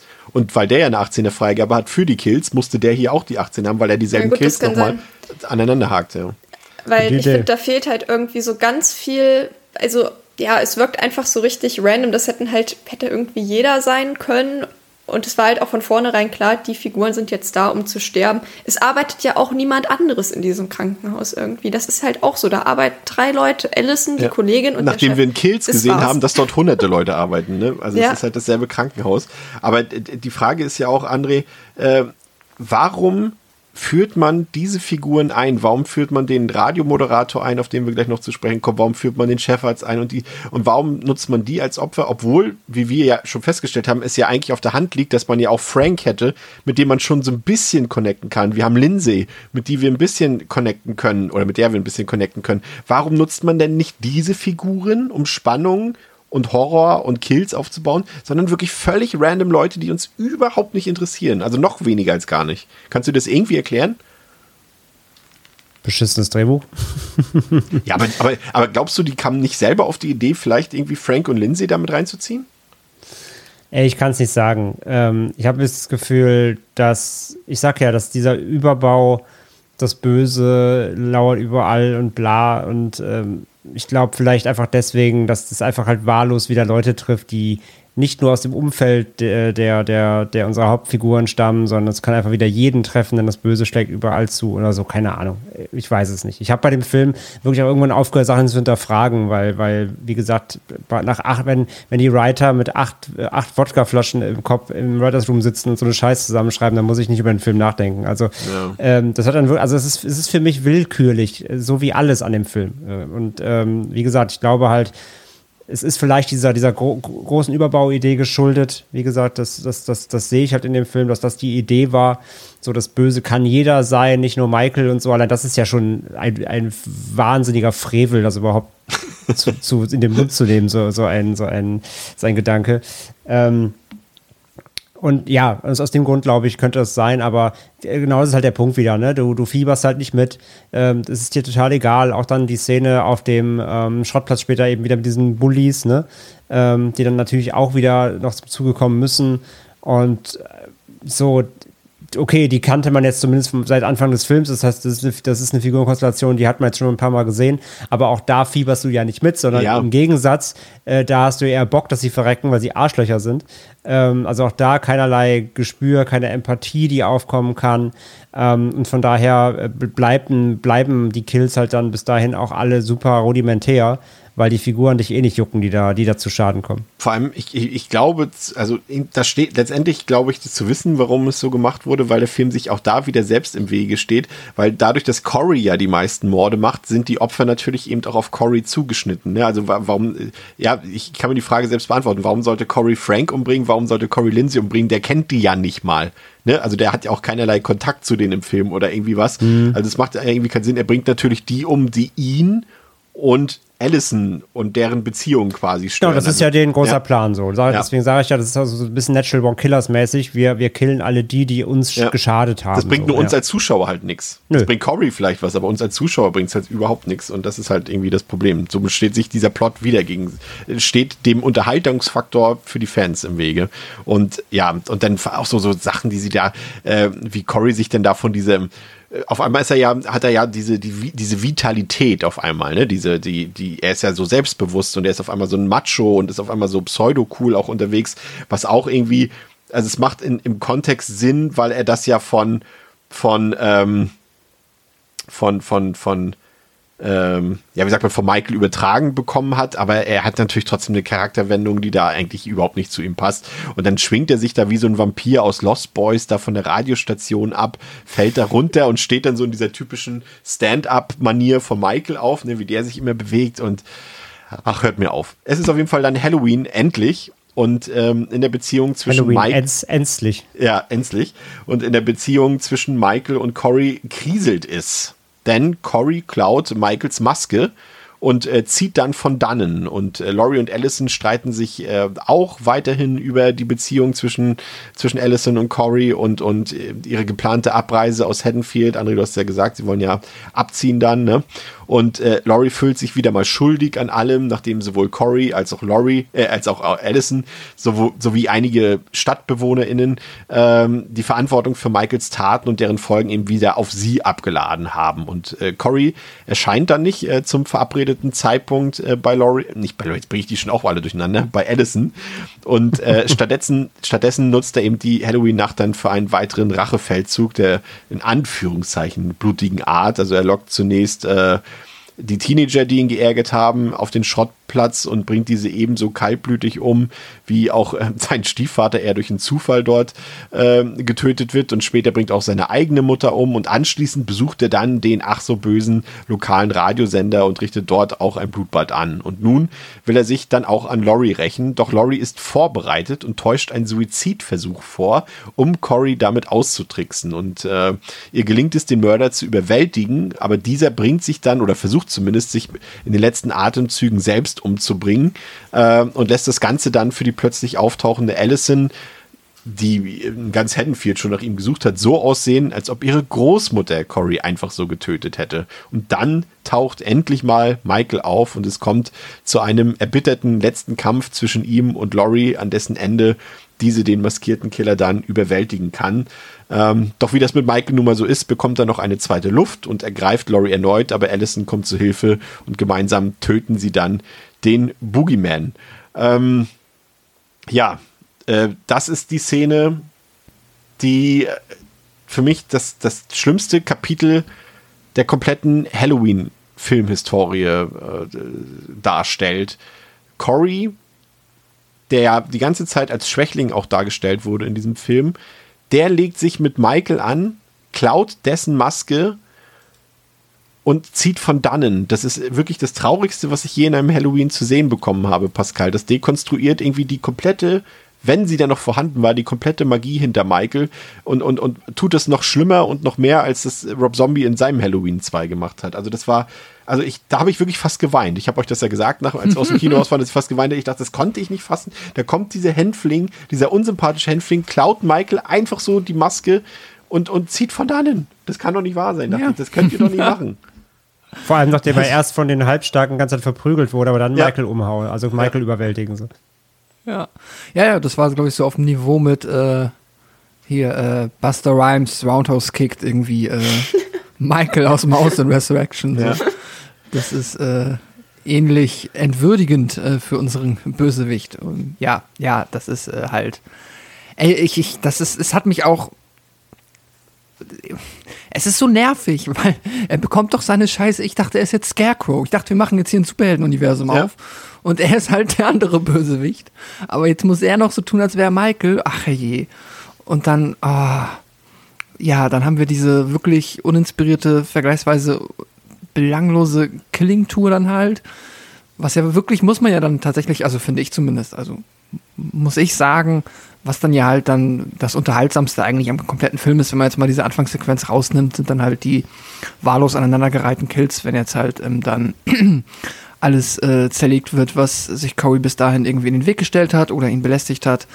Und die Nummer am Ende, also einerseits mit dem Suizid das ist äh, komplett. Ähm, also ich habe den Trick nicht verstanden dahinter, immer noch nicht. Den Trick habe ich, also die Idee ist halt, dass sie weiß, er ist da, aber er versteckt sich und um rauszufinden, wo er ist, beziehungsweise ihn anzulocken, sagt sie halt laut am Telefon, ich mache einen Suizid und schießt dann auf den Kürbis, damit halt äh, Corey denkt, der Suizid ist abgeschlossen und dann kommt er halt rein, um, ich nehme an, zu gucken, ob das auch wirklich passiert ist. Und sie ist halt schon da und will ihn abschießen. Ja, aber also, ist das ein rationaler Trick, der dir in dem Moment einfällt?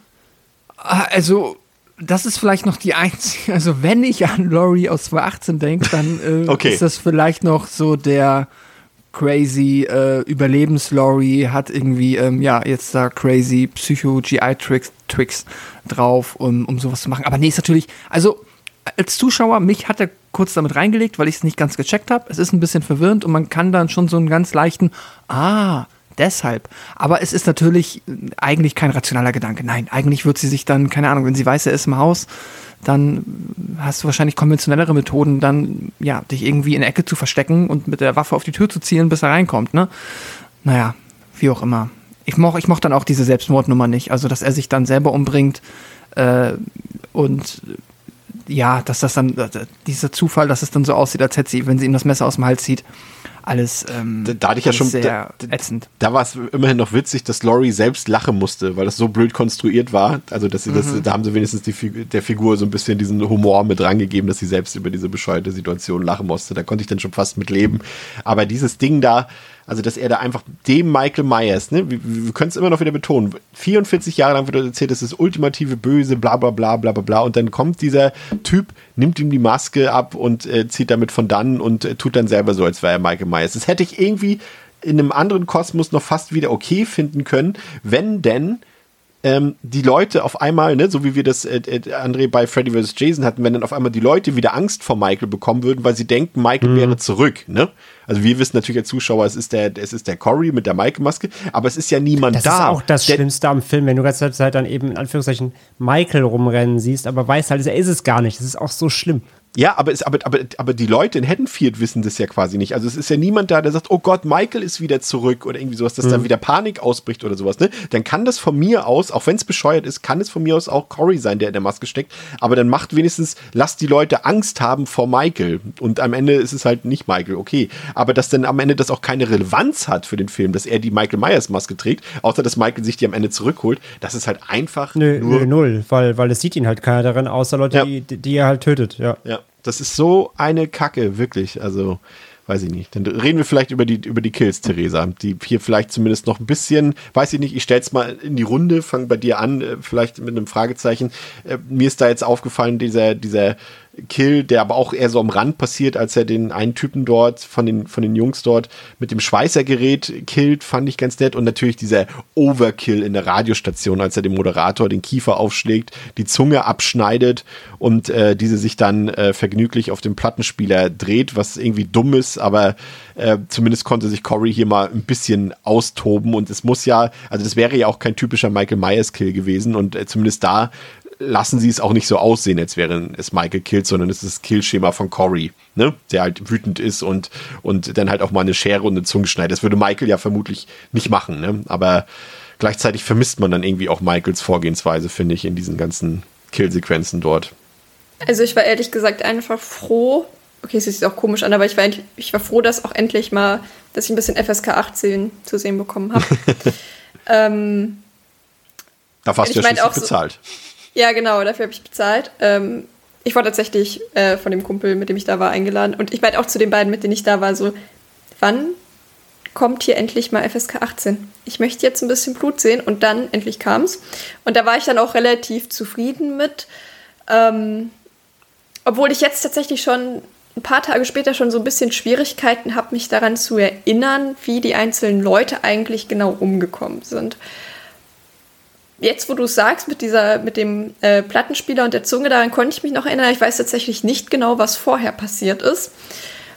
Und ja, also ich glaube auch, dass da dennoch keine richtig ikonischen Aufnahmen entstanden sind, die langfristig im Gedächtnis bleiben. Also vielleicht ist mein Gedächtnis auch einfach nur ein Sieb, aber ja, das war jetzt so meine erste Einschätzung, aber prinzipiell hatte ich mit dem Teil relativ viel Spaß.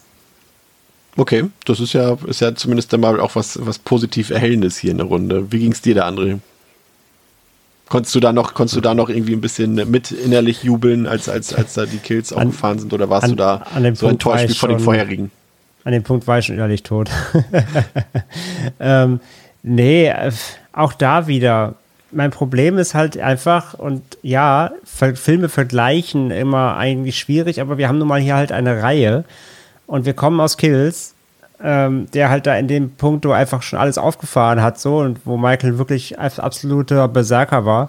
Und dagegen sind halt die Kills in Ends halt ein, äh, jetzt einfach wirklich wieder in Anführungszeichen harmlos. Also da ist ein, zwei nette Sachen dabei. Also der DJ, wie gesagt, klar, der ist echt richtig fies und fast schon drüber, ne? Der hat fast schon Comic Relief so. Ähm, aber der ist hart und auf dem Schrottplatz halt, ja, gehe ich auch mit. Gibt's auch ein, zwei ganz, ganz nette Einstellungen. Aber im Vergleich, also es sind nicht viele und es ist halt auch nicht überbordend irgendwie hart so. So, das, das, es ist zusammen, sag ich, mit dem Auftakt, hat der, hat der Film da so noch so eine, seine besten acht, neun Minuten vielleicht. Ähm, aber insgesamt war ich von, vom Slasher-Part in Ends eigentlich auch komplett enttäuscht. Ja. Ah. Wo sollen wir nur hin damit? Ja. Ich fand auch diesen, auch da, wie, wie der Stiefvater dort beiläufig getötet wird, ne? weil der eine das Dude dort mit der auch Knarre keinen Impact. Kann. Ja. Überhaupt nicht, obwohl er erst halt eingeführt wird die ganze Zeit und er auch, haben wir ja schon herausgestellt, als der Liebenswürdige von seinen Eltern. Ja. Ähm, und auch das hat überhaupt gar keine richtige Wirkung. Weil ja. ich hätte mir zum Beispiel gewünscht, dass, wenn der Vater dann da stirbt, dass vielleicht mal Corey in seinem neuen Blutrausch äh, Mi, so, ähm, in seinem, seinem neuen Serienkiller-Ich, dann vielleicht mal kurz irgendwie mal so einen Moment der Klarheit hat, nach dem Motto so, oh Gott, was mache ja, ich Ja, aber der hat ihm ja nichts getan, zumindest nichts, was wir wissen, ne? Also genau, genau, da, da gibt es gar keinen Grund für aktiv. Ähm, und es ist kein, keine Sekunde irgendwie der, der Reue oder das, oh Gott, das ist ja mein Vater, der jetzt hier mit umgekommen ist, vielleicht war es auch gar nicht geplant. Und nichts, der stirbt halt auch einfach weg und fertig irgendwie. Ähm, ja, soll anscheinend wahrscheinlich dann auch einfach sagen, Corey ist jetzt halt auch absolut der Berserker und äh, nimmt auf niemanden mehr Rücksicht, aber das fand ich auch so verschenkt, ja.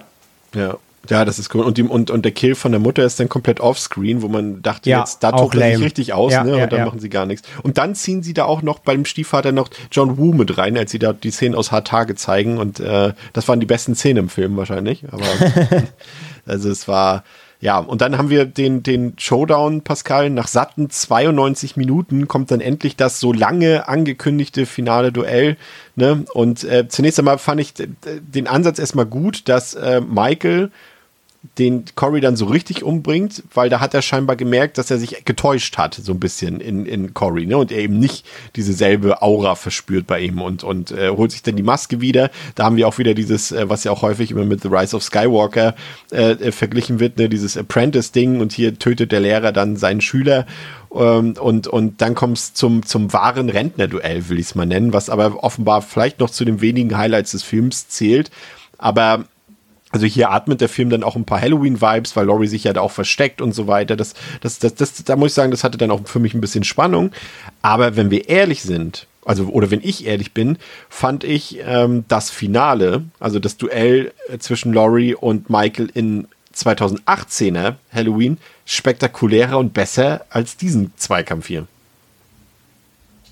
Ja, ähm, ich auch. Ich fand das hier vergleichsweise underwhelming. Aber Es ist halt allerdings auch sehr schwer, äh, wahrscheinlich fair zu beurteilen, weil du halt davor halt den Film gesehen hast, äh, der dich dahin geführt hat und der dich ja zumindest dann jetzt, also in meiner, ich habe ihn ja wie gesagt auch nur einmal gesehen, in meiner Erstsichtung jetzt nicht irgendwie gerade damit guter Laune quasi mich in dieses Finale hat gehen lassen, sondern ich war schon reichlich genervt und entsprechend wenig Möglichkeit, da jetzt mich emotional zu investieren, hatte ich halt auch in diesem Finale.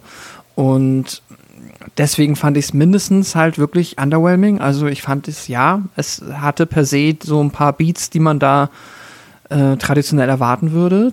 Das habe ich schon erkannt, aber ja, spätestens als er dann auf den Tisch genagelt ist, fand ich es dann auch wieder dämlich. Dann wurde es halt für mich ähm, blöd, weil er dann wieder für mich mit der Logik von Kills halt ähm, ja konträr geht und ähm, ja, wie es dann endet, endet, ja, da, also das ist ja jegliche, jeglicher Keim, der da quasi ähm, an Unterhaltung irgendwie jetzt aufgeblüht ist, dann direkt wieder im Erdboden ähm, ja, versunken, weil, also, I don't get it, ich mag's nicht, ähm, was gemacht wurde. Also, dass wir jetzt quasi, ja, keine Ahnung, also dass Michael, du hast es ja schon gesagt, als, als du den Teil zusammengefasst hast, dass Michael jetzt halt einfach stirbt und dass sie ihn einfach matsch machen. Das ist halt irgendwo.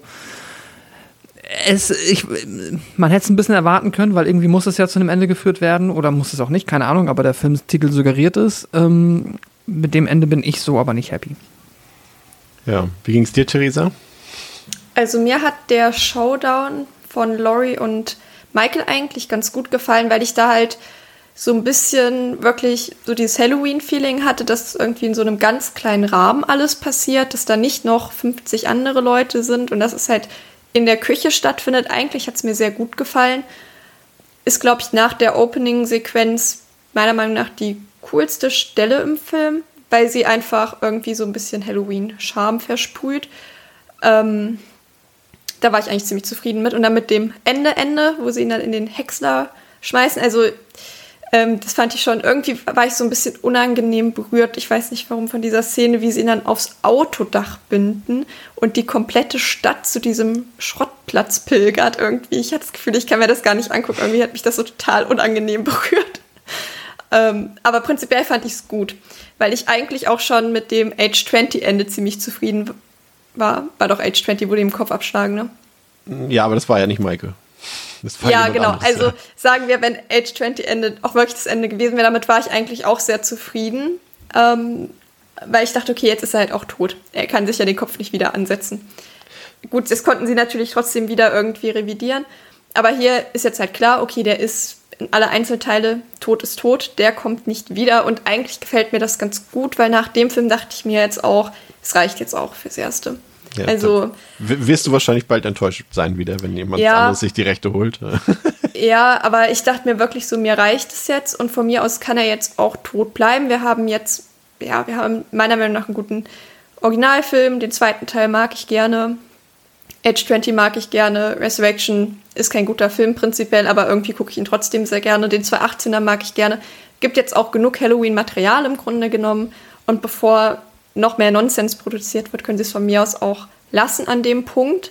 Wovor ich jetzt halt so ein bisschen Schiss habe, man hat jetzt ja nicht gesehen, was mit Cory passiert ist und seiner Leiche, dass der Typ doch unsterbliche ähm, Kräfte von Michael geerbt hat und doch auch einfach wieder aus dem Haus marschiert ist und jetzt weiter sein Unwesen treibt. Davor habe ich ein bisschen Angst.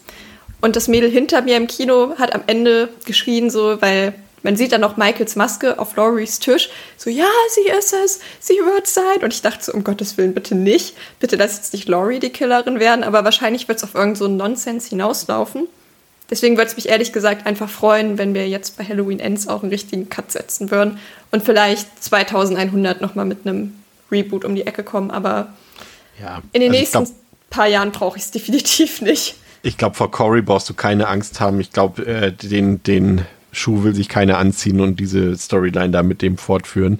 Ähm, naja, aber wie gesagt, denk an sowas wie Resurrection. Du weißt nicht, auf was für Ideen die Menschen Ja, kommen.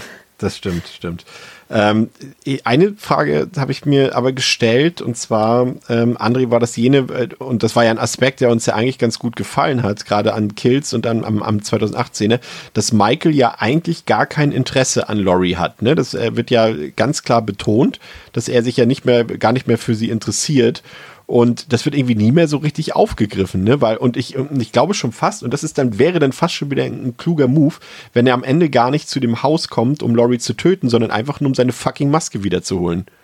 Und um Cory zu töten. Aber von Laurie will er ja eigentlich gar nichts. Und das ist dann schon fast wieder smart. Ja, das stimmt. Das, das passt halt auch wieder zur Timeline eben, ne? Ja. Dass, dass hier ja auch diese ganze Geschwisterthematik gar nicht aufgekommen ist. Und ähm, ja, das, das stimmt. Dass äh, immer nur Lobby quasi was von ihm will, aber er interessiert sich halt nicht dafür. Das ist eigentlich schon fast wieder gut, wenn es denn so gemeint ist hier noch am Ende, weil. Genau, genau. Also es ist halt wieder darum zu dem Konträr, dass er ja scheinbar sich, nachdem er dann Loris Tochter getötet hat, sich zur Ruhe gesetzt hat. Ja. Warum auch immer. Ähm, äh, ja, und da, da komme ich aber auch gleich auch gerne schon zu meiner Theorie auch, aber das äh, können, können wir auch gerne im Zuge des Fazits später machen.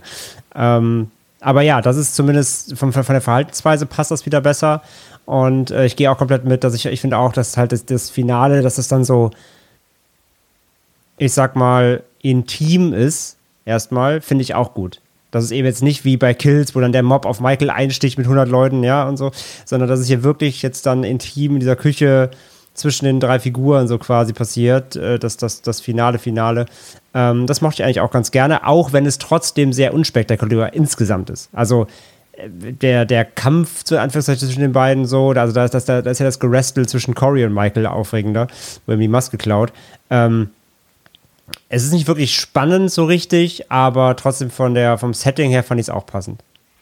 Ja, aber wie gesagt, also ich gebe dir recht, also es ist, ich fand den ersten äh, Kampf dort im, im 18er irgendwie spektakulärer als das hier. Aber wie gesagt, das ist halt eben so, äh, du merkst ja auch, als, als Allison dann zur Hilfe kommt und, und äh, Michael dort endgültig dort äh, ja zur Strecke bringt, da bricht sie mir einfach den Arm, als wäre der, äh, als wäre das ein morscher Holzarm, ne? Also keine Ahnung, also das war schon irgendwie nicht mehr so schön mit anzugucken. Aber ja, äh, Theresa hat es eben auch noch gesagt, es ist noch nicht das, das Ende, Ende.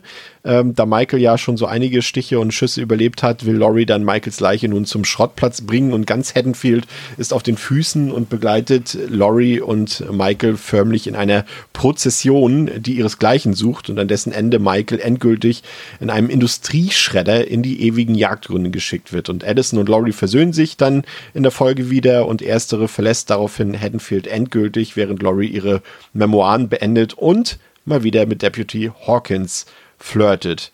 Ja, ähm, Pascal, man könnte fast sagen, dieses Ende äh, beerdigt im wahrsten Sinne des Wortes mit dieser Prozession den Slasher, wie er damals quasi 1978 das Subgenre populär gemacht hat.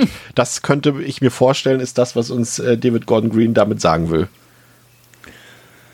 Ja, ich, äh, ah, ich habe zum Glück also so meine Assoziation jetzt tatsächlich auch mit diesem Film dann wirklich zum Slasher-Genre dadurch, dass der Film ja sonst eigentlich nicht wirklich versucht, ein traditioneller Slasher zu sein, äh, ist es für mich nicht so schlimm.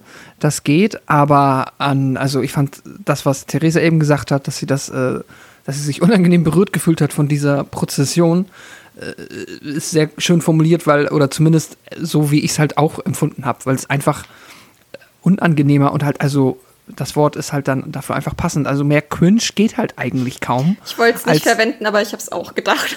ja. Äh, ich äh, ziehe mir den Schuh gerne an und äh, ja, formuliere es so, weil ich finde es einfach, es ist so unangenehm, es ist, es ist albern, es ist affig.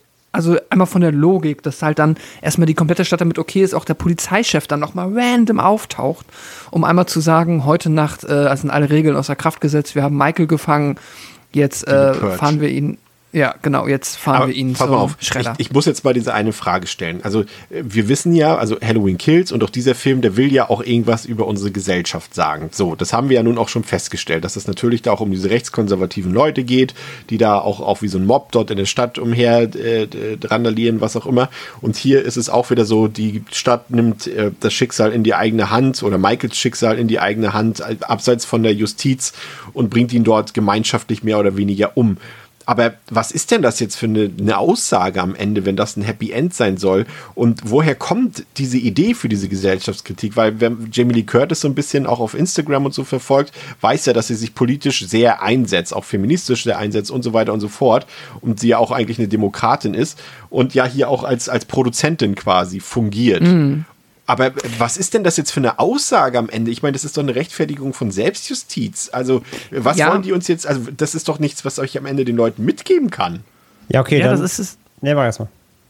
Achso, okay. Also äh, ich finde, das ist halt eh außer Kraft gesetzt, einfach durch die Tatsache, dass wir hier, hier mit einem Michael zu tun haben, der offensichtlich, also ich glaube, wenn, wenn die Menschen dort glauben würden, dass du den jetzt wieder in ein Gefängnis stecken kannst und er da nie wieder rauskommt, dann wären sie wahrscheinlich trotzdem noch pisst, aber dann hätte vielleicht zumindest der ein oder andere äh, Offizielle von der Polizei dem nicht zugestimmt. Aber ich glaube, die haben einfach, also das ist, ich weiß, was du meinst. Der zweite Film ist da ja sehr krass in diese Schiene gegangen und ich finde das auch nicht geschickt, wie das hier zu Ende geführt wird. Aber einfach durch die Tatsache, dass Michael ja in dem Sinne übersinnlich ist und im Kills haben wir gesehen, dass halt dann da auch ähm, nichts dazu geführt hat, ihn zu töten. Wobei, ehrlicherweise, wo Theresa gerade Age 20 angesprochen hat, so den Kopf abschneiden, wäre auch in Kills schon mal eine clevere Idee gewesen. Aber ähm, ja, es ist halt einfach, glaube ich, jetzt hier die Idee, okay, ähm, äh, es ist halt eine Art Monster und dann müssen wir da halt äh, mit Selbstjustiz zu Rande kommen. Ich habe nicht das Gefühl, dass das jetzt in diesem Film zu dem Zeitpunkt irgendeinen politischen Kontext haben soll, dass wir jetzt hier quasi generell Selbstjustiz rechtfertigen, sondern nur in dieser außergewöhnlichen Situation. Ich glaube zum Beispiel bei Corey hätten sie es nicht gemacht. So, den hätten sie, wenn sie den irgendwie noch halbwegs lebend oder so, dann wäre das wahrscheinlich offizielle Wege gegangen. Ja. André, du wolltest was sagen. Ja, dann, äh, weil ich jetzt doch dann nochmal auf meinen Punkt von eben zurückkommen wollte, äh, ich mir aufsparen wollte, aber das passt jetzt halt hier genau. Ähm, genau, also die, die ganze, die ganze, also erstmal, ja, auf jeden Fall. Also diese, diese Prozession, dieser, dieser WM-Autokorso mit Michael auf dem Dach ist so ziemlich das, also da wirklich, da bin ich im Sitz versunken. Das dachte ich, nee, ich war, also ich dachte mir jetzt, okay, der Film wird eh gleich zu Ende sein, das wäre ich, glaube ich, gegangen. Also da war ich wirklich einfach nur noch, wollte mich verarschen, so. Das ist so lächerlich, diese Szene, auch diese Inszenierung, das ist so schlecht alles. Und dann darf nochmal der Cop äh, einmal kurz, der Sheriff aus, aus Kills auftauchen, nochmal kurz blöd gucken und das war es auch mit seiner Rolle. Ey, das war so schlimm. Und ähm, ja, absolut, es, es, es äh, befeuert Selbstjustiz. Und jetzt kommt, jetzt kommt genau nämlich mein Punkt. Ähm, es ist nicht mal eine Theorie, es ist einfach ein Fakt. Ähm, denn es passt ja, das, was da passiert am Ende mit diesem Corso, ähm, und, und, der, und das, was damit gezeigt werden soll, vermittelt, weil plötzlich ist die ganze Stadt da. Weißt du, wir haben vorher noch gesagt, keiner reagiert darauf, wenn da eben Cory mit Michael-Outfit durch die Gegend läuft. Aber plötzlich ist die ganze Stadt da, wenn er auf dem Dach rumgefahren werden soll und in die, in die, in die Maschine geworfen wird, weißt du?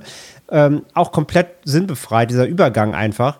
Ähm, weil, woher wissen die Leute das? Gibt dafür, hat, hat, gibt es irgendwie so ein Michael Myers Hotphone, wo man anruft, so, ach ja, Michael ist übrigens tot, alle kommen oder was? So, das ist, das ist total bescheuert. Ähm, aber diese ganze Thematik passt ja komplett zu Kills. Ja, der, der, ganze, der ganze Kills-Teil basiert ja auf diesem Mob-Gedanken, ja, dass die Stadt halt Selbstjustiz übt, dieses, dieses Mob-Bilden und dann eben auch aus Versehen Unschuldige damit reinziehen und so weiter. Das ist ja die ganze Thematik von Halloween Kills. Und das ist ja genau der Punkt, ähm, der, der dann komplett auffällt. Und da merkst du halt, wie, wie bescheuert halt Enz ist, denn Enz war 100% nie geplant es war ja mal am Anfang angedacht eigentlich, dass zwei Filme entstehen, nicht drei. Und irgendwann äh, wird dann gesagt, wir machen eine Trilogie draus. Und ich finde, an Ends merkst du das eben komplett. Denn nimm mal die letzten zehn Minuten von Ends, sag mal eben ab dem Moment, wo, wo, wo dann eben Laurie auf, auf Michael wieder trifft und so, und setzt, setzt, schneid alles davor weg und setzt einfach die letzten zehn Minuten von Halloween Ends hinter, hinter Halloween Kills. Und dann bist du fertig. Dann hast du deine zwei Filme und ein Ende. Fertig weil dann hast du diese ganze Mob-Thematik aufgebaut und am Ende wird Michael dann mit der, mit der WM, mit dem WM-Korso in die Schrottpresse gefahren. So, es passt perfekt dazu. Alles, was davor passiert, musste sich halt irgendwo aus dem Arsch gezogen werden, weil sie halt auch einen Film brauchten. Und ich finde, da merkst du es am, am, am, am allerbesten, am Ende von Ends. Denn das passt einfach komplett wie so ein Puzzleteil an Kills hinten dran. Einfach ans Ende. Dann hättest du den ganzen Film sparen können noch. Ja, und, so, ähm, ja. Und dieser ganze Mob-Gedanke, der spielt halt in Halloween Ends davor überhaupt keine Rolle. Der kommt nur am Ende wieder raus, weil das eigentlich die, die, das, das Ende von, von Kills noch hinten dran ist. Ähm, weil dazu passt es halt dann wieder. Und da merkst du, wie zerstückelt das Ganze ist und wie einfach nur Einzelideen noch aus Kills da drin mitschwimmen, ja. aber eben ein ganz anderer Film draufgesetzt werden musste, um nochmal einen kompletten ähm, dritten Film zu bekommen. Und das ist einfach nur, wenn dir das erstmal dann bewusst wird, da war ich wirklich, also da war ich auch wirklich dann fertig mit allem so. Das, da da habe ich resigniert. Das Drastische an, das, an der ganzen, an dem Schlussszenario ist auch, dass er visuell exakt so aussieht, als würde er ans Ende Kills. von Kills passen. Und ja. das zeigt nämlich genau, dass man hat wirklich das Gefühl, dass das auch vorher schon gedreht war dass da irgendwie klar war, das ist das Ende von dem Film und das ja. alles, was davor ist, das haben sie kurzfristig, also nicht kurzfristig, aber naja doch, letztendlich schon kurzfristig, weil es ist ja alles innerhalb von zwei Jahren gedreht worden, äh, haben sie dann komplett was anderes daraus gemacht. Aber das Ende, weißt du, wirklich, wie, genau wie du es eben gesagt hast, es ist auch exakt mein Gedankengang, streicht die ersten 105 Minuten raus, macht die letzten fünf Minuten ans Ende von Halloween Kills und dann war's das und dann passt das irgendwie. Am Ende ist es so ein halbwegs rundes Ding, aber nachdem Ends erstmal 105 Minuten sehen mussten, das dann noch ranzuklatschen, also schießt dann echt noch den Vogel ab am Ende. Ne? Also es ist wirklich so. Und, und wie gesagt, das, also ich weiß halt immer noch nicht, was sie uns damit sagen wollen, weil das Ende ist eigentlich das, was mir am meisten Angst gemacht hat in Ends. Ne? Diese Gesellschaft, die da diese Selbstjustiz ausübt äh, und, und, und äh, hier sich in irgendwelche Trump-Gefilde ab, ab, abdriftet. Und ich weiß halt nicht, ob das Drehbuch das jetzt lobt oder ankreidet. Also ich verstehe es nicht. Also ich glaube, so viele Gedanken sind da gar nicht mehr reingeflossen an dem Punkt. Also ich würde das auch deswegen nicht überinterpretieren, weil der Film an vielen Ecken gezeigt hat, dass er nicht gut durchdacht ist und irgendwie keine kohärente Logik hat. Entsprechend würde ich da einfach nicht so viel Wert drauf legen, ehrlich gesagt. Also ich glaube nicht, dass sich da irgendeiner übermäßig viel Gedanken drüber gemacht hat.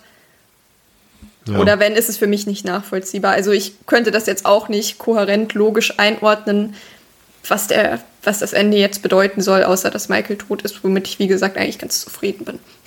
Ich, ich finde ja nach wie vor, wie gesagt, den Ansatz, auch, auch den das Ende wieder verfolgt, also mehr über das Leid äh, in der Bevölkerung Haddonfields zu zeigen und zu erzählen, äh, finde ich ja im Kern äh, gut eigentlich. Und das, wenn wir es haargenau nehmen, ist diese Haddonfield, äh, nee, jetzt sage ich sogar schon, ist diese Halloween-Trilogie eigentlich eine Haddonfield-Trilogie, wenn man so will. Nur dieses finale Duell zwischen Michael und Laurie steht dem immer wieder im Weg, weil sie immer wieder auf diesen Punkt zurückkommen müssen, obwohl ist man sich eigentlich sicher, dass die Leute das überhaupt immer sehen wollten? Nochmal dieses Ende zwischen Mike und Laurie. Ich muss sagen, ich brauche das nicht. Ich habe das nie verstanden, dieses, dass die Leute da immer so angeblich so scharf drauf sind oder ob uns vielleicht auch nur Hollywood das weiß machen wollte, dass es darauf hinauslaufen muss. Also ich war immer, immer äh, d'accord damit, äh, so wie das vorher geendet ist. Also ich brauchte das nicht, aber Weiß nicht, Pascal. Es ist wahrscheinlich, wenn du deine Legacy-Figur hast und du nochmal so eine komplette Trilogie auf der aufsetzt, dann ähm, ist da wahrscheinlich einfach kein Weg dran vorbeizuführen, beziehungsweise ich kann mir schon vorstellen, Lass dass die sterben und mach Allison als Finale, als Final Girl ja, dahin. Ja, ja, klar. Lass, also, lass Laurie ähm, in Teil 2 sterben. Ich bin, ja, ich, ich, ich bin ehrlicher, ich bin ehrlich überrascht, dass äh, Laurie diese Trilogie jetzt wieder ja. überlebt hat. Ja. ähm, weil ich dachte mir auch, das wird so eine ähm, Legacy-Cast-Nummer, wo jetzt halt auch, und sie ist jetzt ja auch nun alt geworden, wo es jetzt auch nicht geschmacklos gewesen wäre, sie im Kontext dieser Filmreihe halt ähm, sterben zu lassen, meinetwegen in einem Duell mit Michael. Oder dann hat halt dann, das hättest du drehen können, wie du willst, ne? So dann hat alles, was sie dann an ihre Enkelin weitergegeben hat, führt dazu dann, dass ihre ähm, ja, Legacy weitergeführt wird. Aber nee, das wurde sich halt ähm, gespart, ja. Und ich glaube auch, also es ist halt, das Ding ist, ich glaube nicht unbedingt, dass jemand danach gekräht hat, aber es ist dann halt auch der einzige Move, den der Film halt irgendwie aus dem Ärmel zaubern kann, der irgendwas dann auslöst, weil alles andere so belanglos ist. Und da bin ich auch komplett beandreht. Das wäre halt, es ist, es ist so offensichtlich eigentlich das Ende von Kills gewesen, dass sie da halt irgendwie, aber ähm, ja, dann aus Gründen nicht rangeklatscht haben, sondern dann haben wir diesen vier Jahre Timeskip und haben es jetzt nochmal beendet. Ähm, ja, nee, das ist, äh, also ich bin bei dir. Ich glaube nicht, dass das irgendwie zwangsweise nötig gewesen wäre oder dass jeder sich das gewünscht hat. Andererseits, ja, wenn sie sonst nichts haben, dann hatten sie halt wahrscheinlich auch wenig Möglichkeiten, außer das dann zumindest noch mal aufzugreifen, ja. Nochmal ein paar Punkte, ähm, die ich nochmal einwerfen würde. Und äh, gehen wir so, dabei gehen wir schon mal ins, ins Fazit so ein bisschen über, aber ein paar Sachen habe ich dann doch noch. Ähm, ich, also ich weiß nicht, André, äh, kann man dem Film positiv anrechnen, dass er Mut zeigt, in dem Sinne, dass er wirklich komplett entgegen der Erwartung der Fans abläuft? Also kann man das hier positiv anrechnen, minimal? Oder sagst du, das ist vom, vom Grunde aus eine ziemlich dumme Idee, die Fans so zu verprellen? Äh, ich finde, das ist eine dumme Idee. Ähm, Mut, mutig finde ich den Film in keiner, in, keiner, in keiner Weise, weil mutig kannst du sein, wenn du halt ähm, mutig wäre gewesen, den Film als erstes zu bringen, 2018. Dann hättest du sagen können, okay, wir ziehen hier zwar mit dem Halloween-Namen äh, und dem Franchise, aber was ganz anderes auf. Ähm, dann hättest du das schon so anfangen müssen. Hättest du Corey und Allison aufbauen können, über vielleicht einen ganzen Film auch und so, ne? Wirklich äh, ausgedehnt und so weiter. Gut, wären wahrscheinlich auch alle irgendwie, wäre auch die Meinung hart gespalten. Aber dann hättest du zumindest von Anfang an klargestellt, okay, wir, machen mit dem Franchise was Eigenes, so ein bisschen wie Rob Zombie halt so wir machen was ganz anderes daraus. Aber nach zwei Teilen, wo der erste halt, wie gesagt, sehr, sehr ähm, safe gespielt hat, so und eigentlich so ein Legacy-Film war, der, der, ähm, ja, wie gesagt, die, die komplett auf Fanservice auch aus ist und, und die, die Essenz von Halloween aufgegriffen hat, ähm, und dann halt mit Kills, wie gesagt, diesen, diesen, ähm, den, den Slasher-Part reingebracht hat, so in, in, einer, in einer exorbitanten Härte, so. Aber alles eben noch in diesem Halloween-Rahmen. Aber dann als drittes so einen Film hier zu bringen, der halt dann äh, völlig aus dem Ruder läuft, das ist nicht mutig, das ist dämlich. Der dann auch vor allem halt ähm, in der Ausführung, wie gesagt, haben wir jetzt ja wirklich zigmal an vielen, äh, vielen Punkten des Films rausgestellt heute, der auch einfach rückblickend keinen wirklichen Sinn ergibt, keine richtigen Anknüpfpunkte eben an die Vorgänger hat, das ist einfach nur dämlich. Das ist, das ist lausiges Writing und das ist, wie gesagt, ein erzwungener Film, der entstehen musste, weil ein Studio halt unbedingt einen dritten Teil haben wollte. Und das merkst du an allen Ecken und Enden. Von daher finde ich das nicht mutig. Mutig wäre gesagt gewesen, eine völlig eigene Reihe zu machen mit einem eigenen Ansatz, aber dann direkt damit einsteigen und nicht damit aufhören. Das ist einfach nur dämlich. Aber Theresa, hat der Film für dich die Chance? Also es ist ja nicht das erste Mal, dass das gerade auch im Horrorfilmbereich Filme, über die bei Release sehr schlecht äh, rezipiert wurde, äh, dass die später noch zu echten Klassikern wurden. Nur mal als Beispiel, äh, und zwar ein Film, äh, den ich selbst immer äh, furchtbar fand und in den letzten Jahren so zu schätzen gelernt habe und der halt perfekt passt, weil er eigentlich dieselbe Geschichte erzählt wie Halloween Ends, nämlich Nightmare on Elm Street 2, in der wir ja auch da Jesse sehen, der auf einmal die Kills übernimmt für, für, für äh, Freddy Krueger und so weiter. Und äh, den finde ich heute, heutzutage fantastisch. Kannst du dir vorstellen, dass man über Halloween Ends später anders reden wird als heute in der Masse?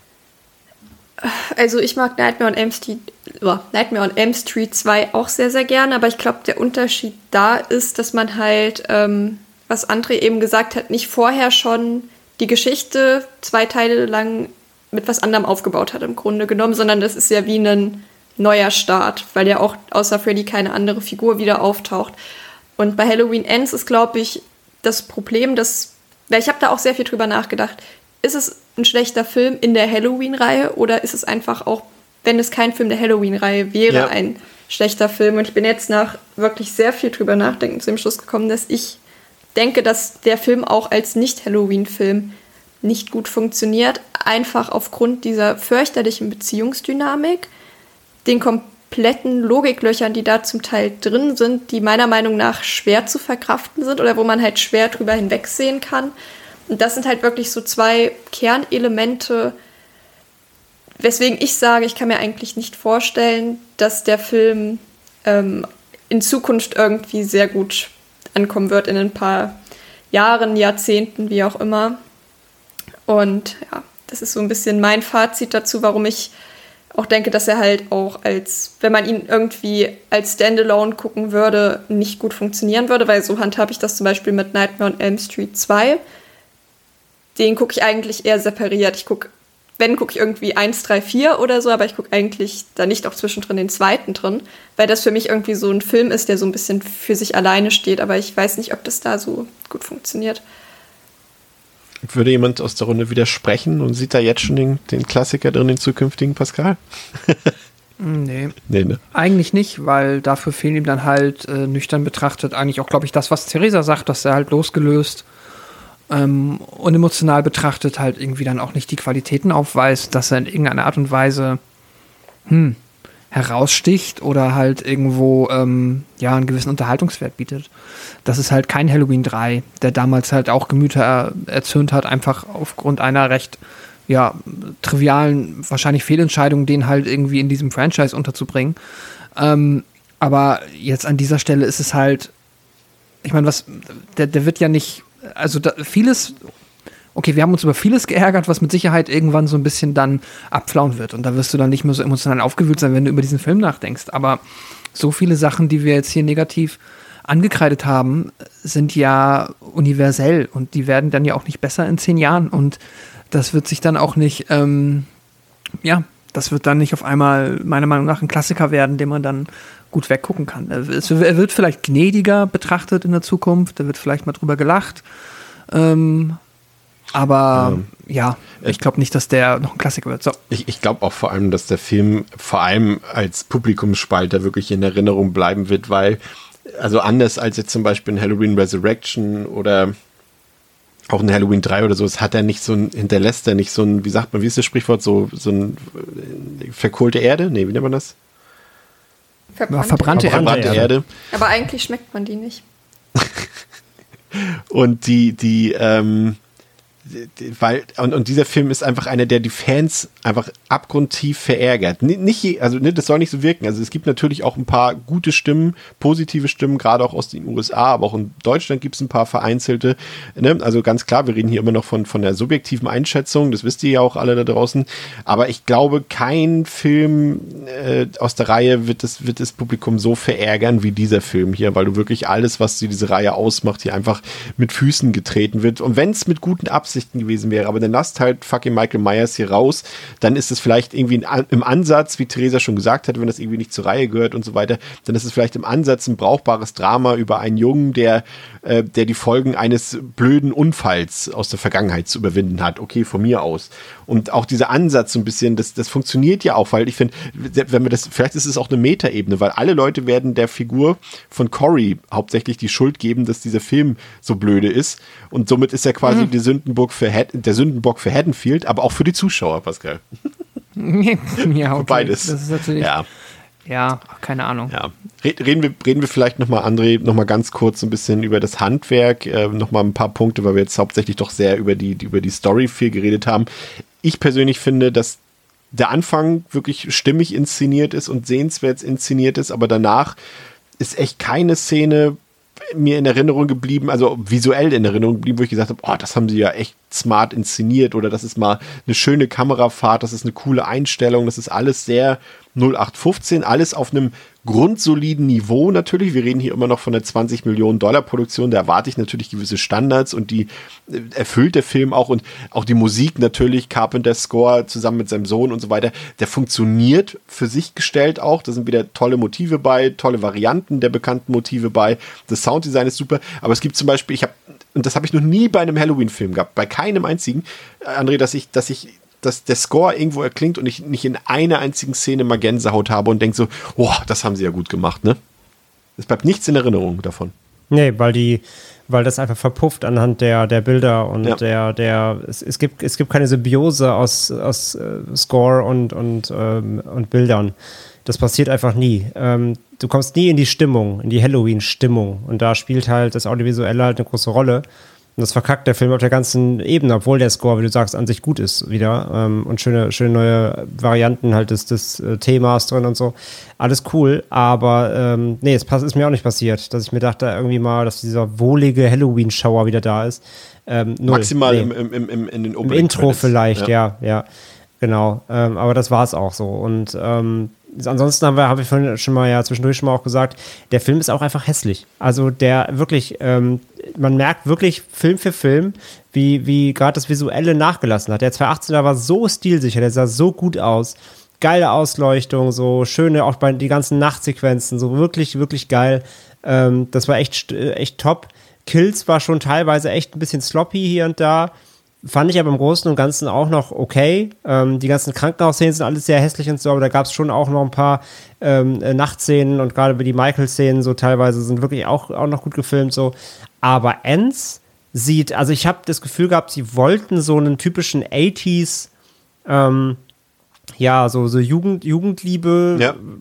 Abenteuer, Ja, so Heathers-mäßig, ne? So ein bisschen ja. Heathers und Lost Boys und sowas. So genau, aber das hat, das hat, finde ich, es funktioniert überhaupt nicht, finde ich. Ja. Es ist überhaupt, es wirkt nicht stilsicher, es wirkt, es wirkt eher unsicher, es wirkt, es wirkt nicht wie eine Handschrift.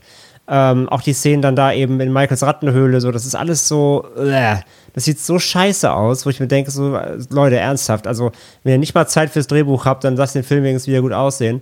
Ähm, da, wie gesagt, du kannst echt beobachten, wie die Filme Stück für Stück eben echt immer audiovisuell echt immer schwächer wurden. Ja, ja, das auf jeden Fall. Und äh, ich finde auch Theresa schauspielerisch auch für mich der schwächste Teil der Reihe. Also ich finde, außer, außer die Allison-Darstellerin Andy Matischek, die spielt, natürlich, sie muss natürlich eine, eine, eine Liebesgeschichte verkaufen, die keine Dynamik hat, die nicht realistisch ist. Aber sie schauspielert noch für mich von allen, die dort mitspielen, noch am, am ehesten positiv. Aber selbst Jamie Lee Curtis irgendwie äh, hat für mich auch nicht mehr die, die, die Klasse, die sie früher mal hatte. Also ich weiß auch nicht. Also das war auch, da war, war, war, war sonst niemand bei, der oder die irgendwie was rausgerissen hat mit ihrer Präsenz oder seiner Präsenz, ne? Ich weiß nicht, ob es dir da anders ja. ging, aber. Ich glaube halt, dass da auch nicht viel zu holen ist, wenn die Basis irgendwie doch relativ schlecht ist. Ich meine, wie sollst du eine Beziehung, die einfach nicht authentisch funktionieren kann, meiner Meinung nach authentisch rüberbringen? Also ich glaube, das ist wirklich schon einfach sehr, sehr schwierig. Und ich habe halt das komplette Grundkonzept nicht abgekauft. Und ich glaube einfach, dass dann nicht so super viel zu retten war, ehrlich gesagt. Und dass das eher das Problem ist, als dass die Leute das prinzipiell nicht können. Aber ja, die Basis war einfach nicht so toll. Ja. Ja, und wie gesagt, zum Horror haben wir ja schon eigentlich alles gesagt. Der ist einfach mangelhaft. Also wie gesagt, mein Hauptproblem ist einfach vor allem, äh, unabhängig von den Kills an sich, ist einfach, dass niemand dort von Belang in Gefahr ist oder, oder stirbt, weil eben nur Laurie und Allison von den altbekannten Figuren im Mittelpunkt stehen und die überleben ja den Film.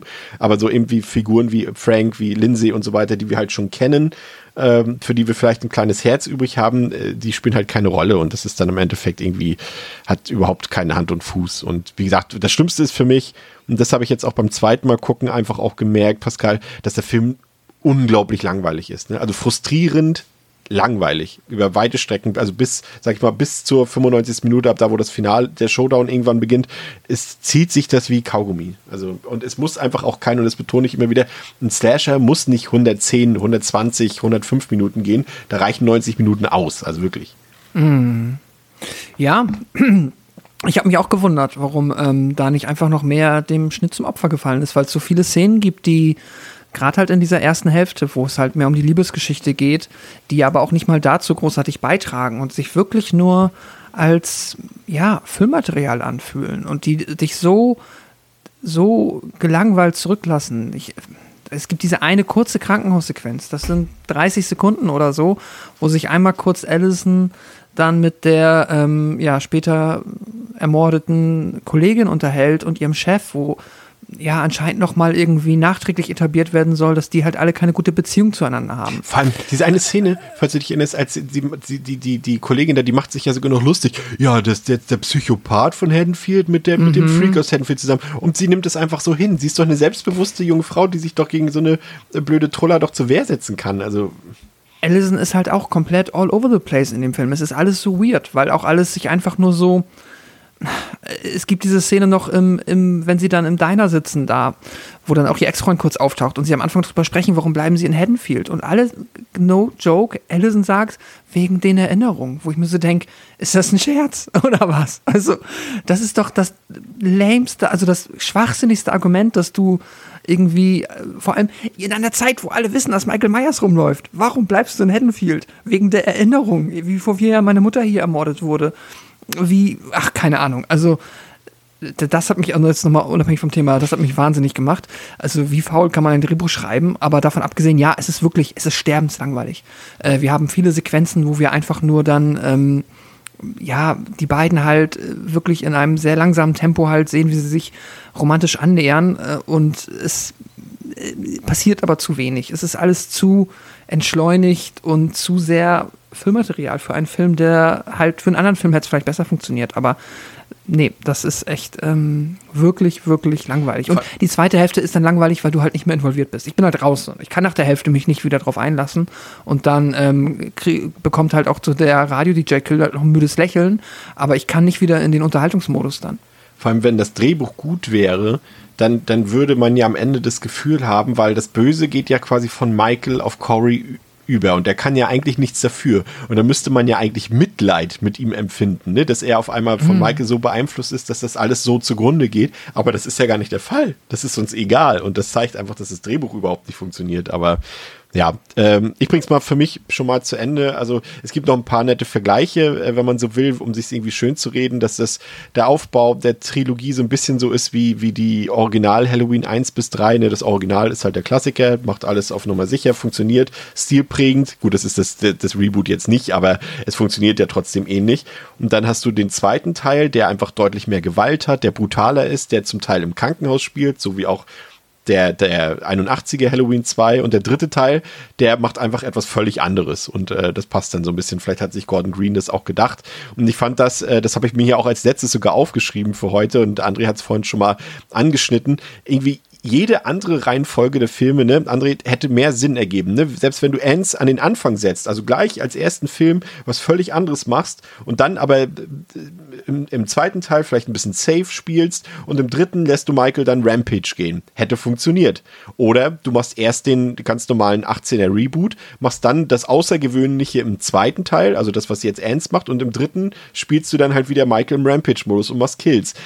Aber das haben sie nicht gemacht. Und das Problem ist, dass sich Ends halt auch zu 90 Prozent bis zum Showdown einfach auch nie wie ein Finale anfühlt. Also wer macht denn sowas als Finale einer Trilogie und reißt dann einfach das Konzept, komplette Konzept auseinander? Ich verstehe es einfach nicht. Und ich war so enttäuscht, als wir im Kino waren oder rauskamen. Ich war so enttäuscht wie, glaube ich, noch nie oder ganz, ganz, ich kann, nee, ich kann mich einfach nicht erinnern, dass ich schon mal so enttäuscht war bei einem Film, den ich im Kino gesehen habe, wo mein Herz so dran hing an der ganzen Sache und ich so traurig war danach. Und ihr, ihr könnt euch ja noch erinnern, Pascal und André, ne? ich konnte es nicht glauben. Ich in der U-Bahn und so, ich, also ich war fassungslos. Und äh, das hat sich auch nicht gelegt. Also ich habe ihn jetzt im Rewatch, fand ich ihn jetzt minimal, mini, minimal besser, weil er, wie gesagt, ein bisschen Mut hat und so weiter. Aber, aber das war's auch. Ich finde den Film, der ist eine absolute Katastrophe. Ich hasse diesen Film wirklich. Und vor allem stelle ich mir die Frage, warum hat man das gemacht? Warum zerstört man hier alles, was die Fans lieben? Also wer will sich dafür am Ende auf die Schulter klopfen lassen? Von den Produzenten, von den Autoren oder von, mhm. vom, vom Regisseur. Wer will sich dafür auf die Schulter klopfen lassen, dass man die Fans so zurücklässt mit, diesem, mit dieser Kacke am Ende? Anderthalb von fünf Sternen. Theresa, dein Fazit. Ähm, ich gehe mit zwei von fünf Sternen. Ich bin, glaube ich, nicht ganz so wütend. ähm, aber ja, ich habe ja schon gesagt, was mir primär an dem Film nicht gefällt, ist vor allem halt die Beziehung von Corey und Allison. Die verschenkten Doppelkills, wo man, denke ich mal, was Cooleres draus hätte machen können und einfach so eigentlich, dass ich unzufrieden mit dem kompletten Grundplot bin und ich aber auch denke, dass sie mit dem, was sie dann daraus gemacht haben, hätten sie trotzdem noch mehr machen können.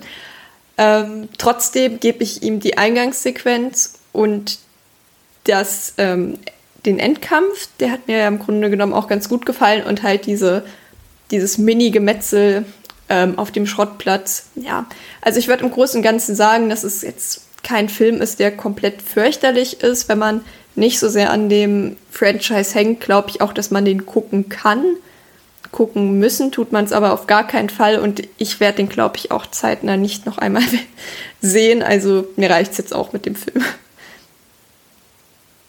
André. Kacke, eins von fünf. ähm, nein, ich glaube auch, wir haben schon wirklich jetzt genug rausgestellt, was, äh, was uns gefällt und was nicht. Und was uns gefällt, ist nicht so viel. So auch bei mir. Also ich finde den Film wirklich eine Frechheit und das hat nichts damit zu tun, dass ich irgendwie äh, edgelordig immer das gleiche bei Halloween will. Wie gesagt, kannst du alles machen, aber dann hätten sie die Reihe damit wirklich eröffnen müssen und nicht damit abschließen. Man merkt im Film zu der Sekunde an, dass er nie geplant war, beziehungsweise bis kurz eben davor Dreh ähm, äh, und da schnell was zusammengeklöppelt werden musste, was sie eben noch dann zwischen das eigentliche Ende äh, packen können, damit Blumhouse noch einen Film bekommt. Und wenn ich das im Film halt wirklich an allen Ecken und Enden spüre, dann bin ich einfach schon raus. Und ähm, dazu halt halt, macht da super viele einfach Fehler, die, die in dieser Reihe einfach nicht reingehören. Äh, vor allem diese Timeline. Ähm, du hast nur selten Connections, die wirklich eben zum Vorgänger passen. Du hast das Gefühl, du guckst einen komplett anderen Film über eine lange Zeit. Ja, Michael kommt an sich gar nicht vor. Wie gesagt, das ist jetzt in der, in der Reihe halt auch einfach großer Schwachsinn. Ähm, du hast halt überschaubare Kills, so, die, die ähm, gerade nach, nach dem Kills-Teil eben auch einfach alle ein bisschen schwach auf der Brust wirken die ganze Nummer eben mit der, mit der nicht glaubhaften Liebesgeschichte, dann die ganze Nummer mit ähm, Min Minion Corey und so, beziehungsweise fast eher Minion Michael und Rentner Michael. Es gibt so tausend Ärgernisse in dem Film und ähm, ja, die haben dafür gesorgt, dass ich beim Gucken wirklich äh, Anti-Spaß hatte. Also ich war wirklich aktiv genervt, aktiv sauer ähm, und einfach nur teilweise fremdgeschämt, weil dieser Film einfach Dinge tut, wo ich mir dachte, das kann ihr wirklich im besoffensten Kopf nicht ernsthaft in, den, in, das, in das Drehbuch geschrieben haben. Aber haben sie. Und äh, von daher ist der Film für mich eine absolute Gurke ähm, die ja, der auch definitiv nicht in irgendwelchen 300 Jahren plötzlich zum großen Geheimtipp wird. Wird niemals passieren. Es ist du wirst dich an diesen Worten messen lassen müssen. Ja, mache ich auch. Es ist objektiv, das kann man bei Kritik immer nicht so sagen, finde ich, aber hier muss man einfach mal sagen, es ist auch objektiv einfach ein schlechter Film. Ähm, weil das Writing einfach eine Katastrophe ist, weil das Pacing furchtbar ist und weil er eben in dieser Reihe als dritter Teil keinen Sinn macht. Ähm, und von daher eins von fünf äh, absolute Gurke. Pascal, die gehören quasi die letzten Worte. Ja, was für eine Ehre. Ich darf äh, den Halloween Ausgerechnet heute. enden. ähm, Habe aber auch ehrlicherweise nicht mehr furchtbar viel zu ergänzen. Ich glaube, wir haben jetzt, glaube ich, sehr ausführlich und sehr gut herausgestellt, warum niemandem von uns der Film irgendwie gefällt oder warum man den jetzt irgendwie äh, auch empfehlen wollen würde und was er alles so, ja, quasi ähm, treibt und was dazu geführt hat, dass das jetzt halt wirklich eine herbe Enttäuschung geworden ist. Für mich auf jeden Fall. Ich war ähm, auch wie du äh, ungläubig, weil ich es auch nicht verstehe. Auch jetzt eine Woche später. Ich kann nicht nachvollziehen, warum man dieses Potenzial, das da gewesen wäre, ähm, halt einfach, warum man ja, das alles so vor die Wand fährt. Ich glaube, das ist äh, wahrscheinlich so das, was mich am meisten ärgert, einfach, dass du, ähm, ich habe das Gefühl, die Aufgabe, das jetzt irgendwie zu einem durchschnittlichen Ende zu bringen, war nicht so schwer. Es wäre nicht so schwer gewesen, den nochmal sicher zu spielen. Hier nochmal irgendwie einen Weg zu finden. Und wenn es einfach nur quasi Kills 2.0 gewesen wäre, man einfach die ganze Nummer nochmal verlängert hätte, wenn's, dann hätte er sich andere Sachen anhören dürfen, dann wäre es uninspiriert, dann wäre es langweilig, unoriginell, alles geschenkt so. Das wäre alles aber im Endeffekt irgendwie für mich die, äh, der bessere Outcome gewesen als diesen hanebüchenen Unfug, den, ja, der sich jetzt hier ausgedacht wurde. Und deswegen, ähm, ja, wenig schön zu reden, viel zu kritisieren. Ich bin auch noch bei dem einen Stern, äh, den ich initial auch mit Sicherheit mit so ein bisschen äh, ja, emotionaler Wut dann äh, in Letterboxd äh, reingeschmettert habe. Vielleicht relativiert sich das auch noch äh, in irgendeiner Art und Weise, aber dafür müsste ich ihn auch erstmal ein zweites Mal gucken. Und ob ich darauf nochmal Lust habe, weiß ich gar nicht. Also mal schauen. Ähm, erstmal einen, ein von fünf Sternen. Das war's. Ja, puh, fast drei Stunden ähm, für den Film. Aber ja, das haben wir eigentlich nicht verdient, aber was soll's. Ähm, kleiner Ausblick noch auf äh, nächste Woche. Nächste Woche ist unser 250. Jubiläum und äh, dort äh, erwarten euch nicht nur tolle Gewinnspiele, sondern auch unser lang angekündigtes Monster Movie Madness Spezial, in dem wir über so tolle Filme wie Van Helsing reden werden oder über Abraham Lincoln, Vampire Hunter und solche Dinge. Das wird äh, mindestens so ein Spaß wie heute. Es wird, also es wird vielleicht nicht besser, aber es wird vielleicht äh, lustiger und unterhaltsamer, was die äh, Filme angeht. Ähm, so viel dazu. Ansonsten ähm, hat es mich sehr gefreut, Theresa, dass du heute wieder bei uns warst. Aber noch viel mehr freut es mich, dass du ab 2023 ähm, unser Team hier verstärken wirst. Äh, das ist, glaube ich, ein Gewinn für uns alle. Also danke dafür. Ja, ich bedanke mich, dass ich mit dabei sein darf. Und ähm, ja, wir hoffen, es hat euch gefallen und ähm, äh, wir hoffen, äh, Halloween Ends. Vielleicht gefällt er euch auch besser als uns. Äh, es ist ja nicht das erste Mal, dass wir uns irren, nachdem wir uns bei Halloween Kills dezent geirrt haben, oder was heißt geirrt haben, aber nicht den Konsens äh, hier entsprochen haben. Und bei, was war es, Texas Chainsaw Netflix war das ja auch nicht so ganz der Fall. Aber wie gesagt, lasst euch davon nicht beeinflussen. Wir geben hier nur unsere Meinung wieder und äh, die muss nicht zwangsläufig mit eurer übereinstimmen. Von daher, danke, dass ihr zugehört habt. Bis äh, zum nächsten Mal bei Devils and Demons mit Pascal, mit André, mit Theresa und mit Chris. Macht's gut. Ciao. Tschüss. Tschüss.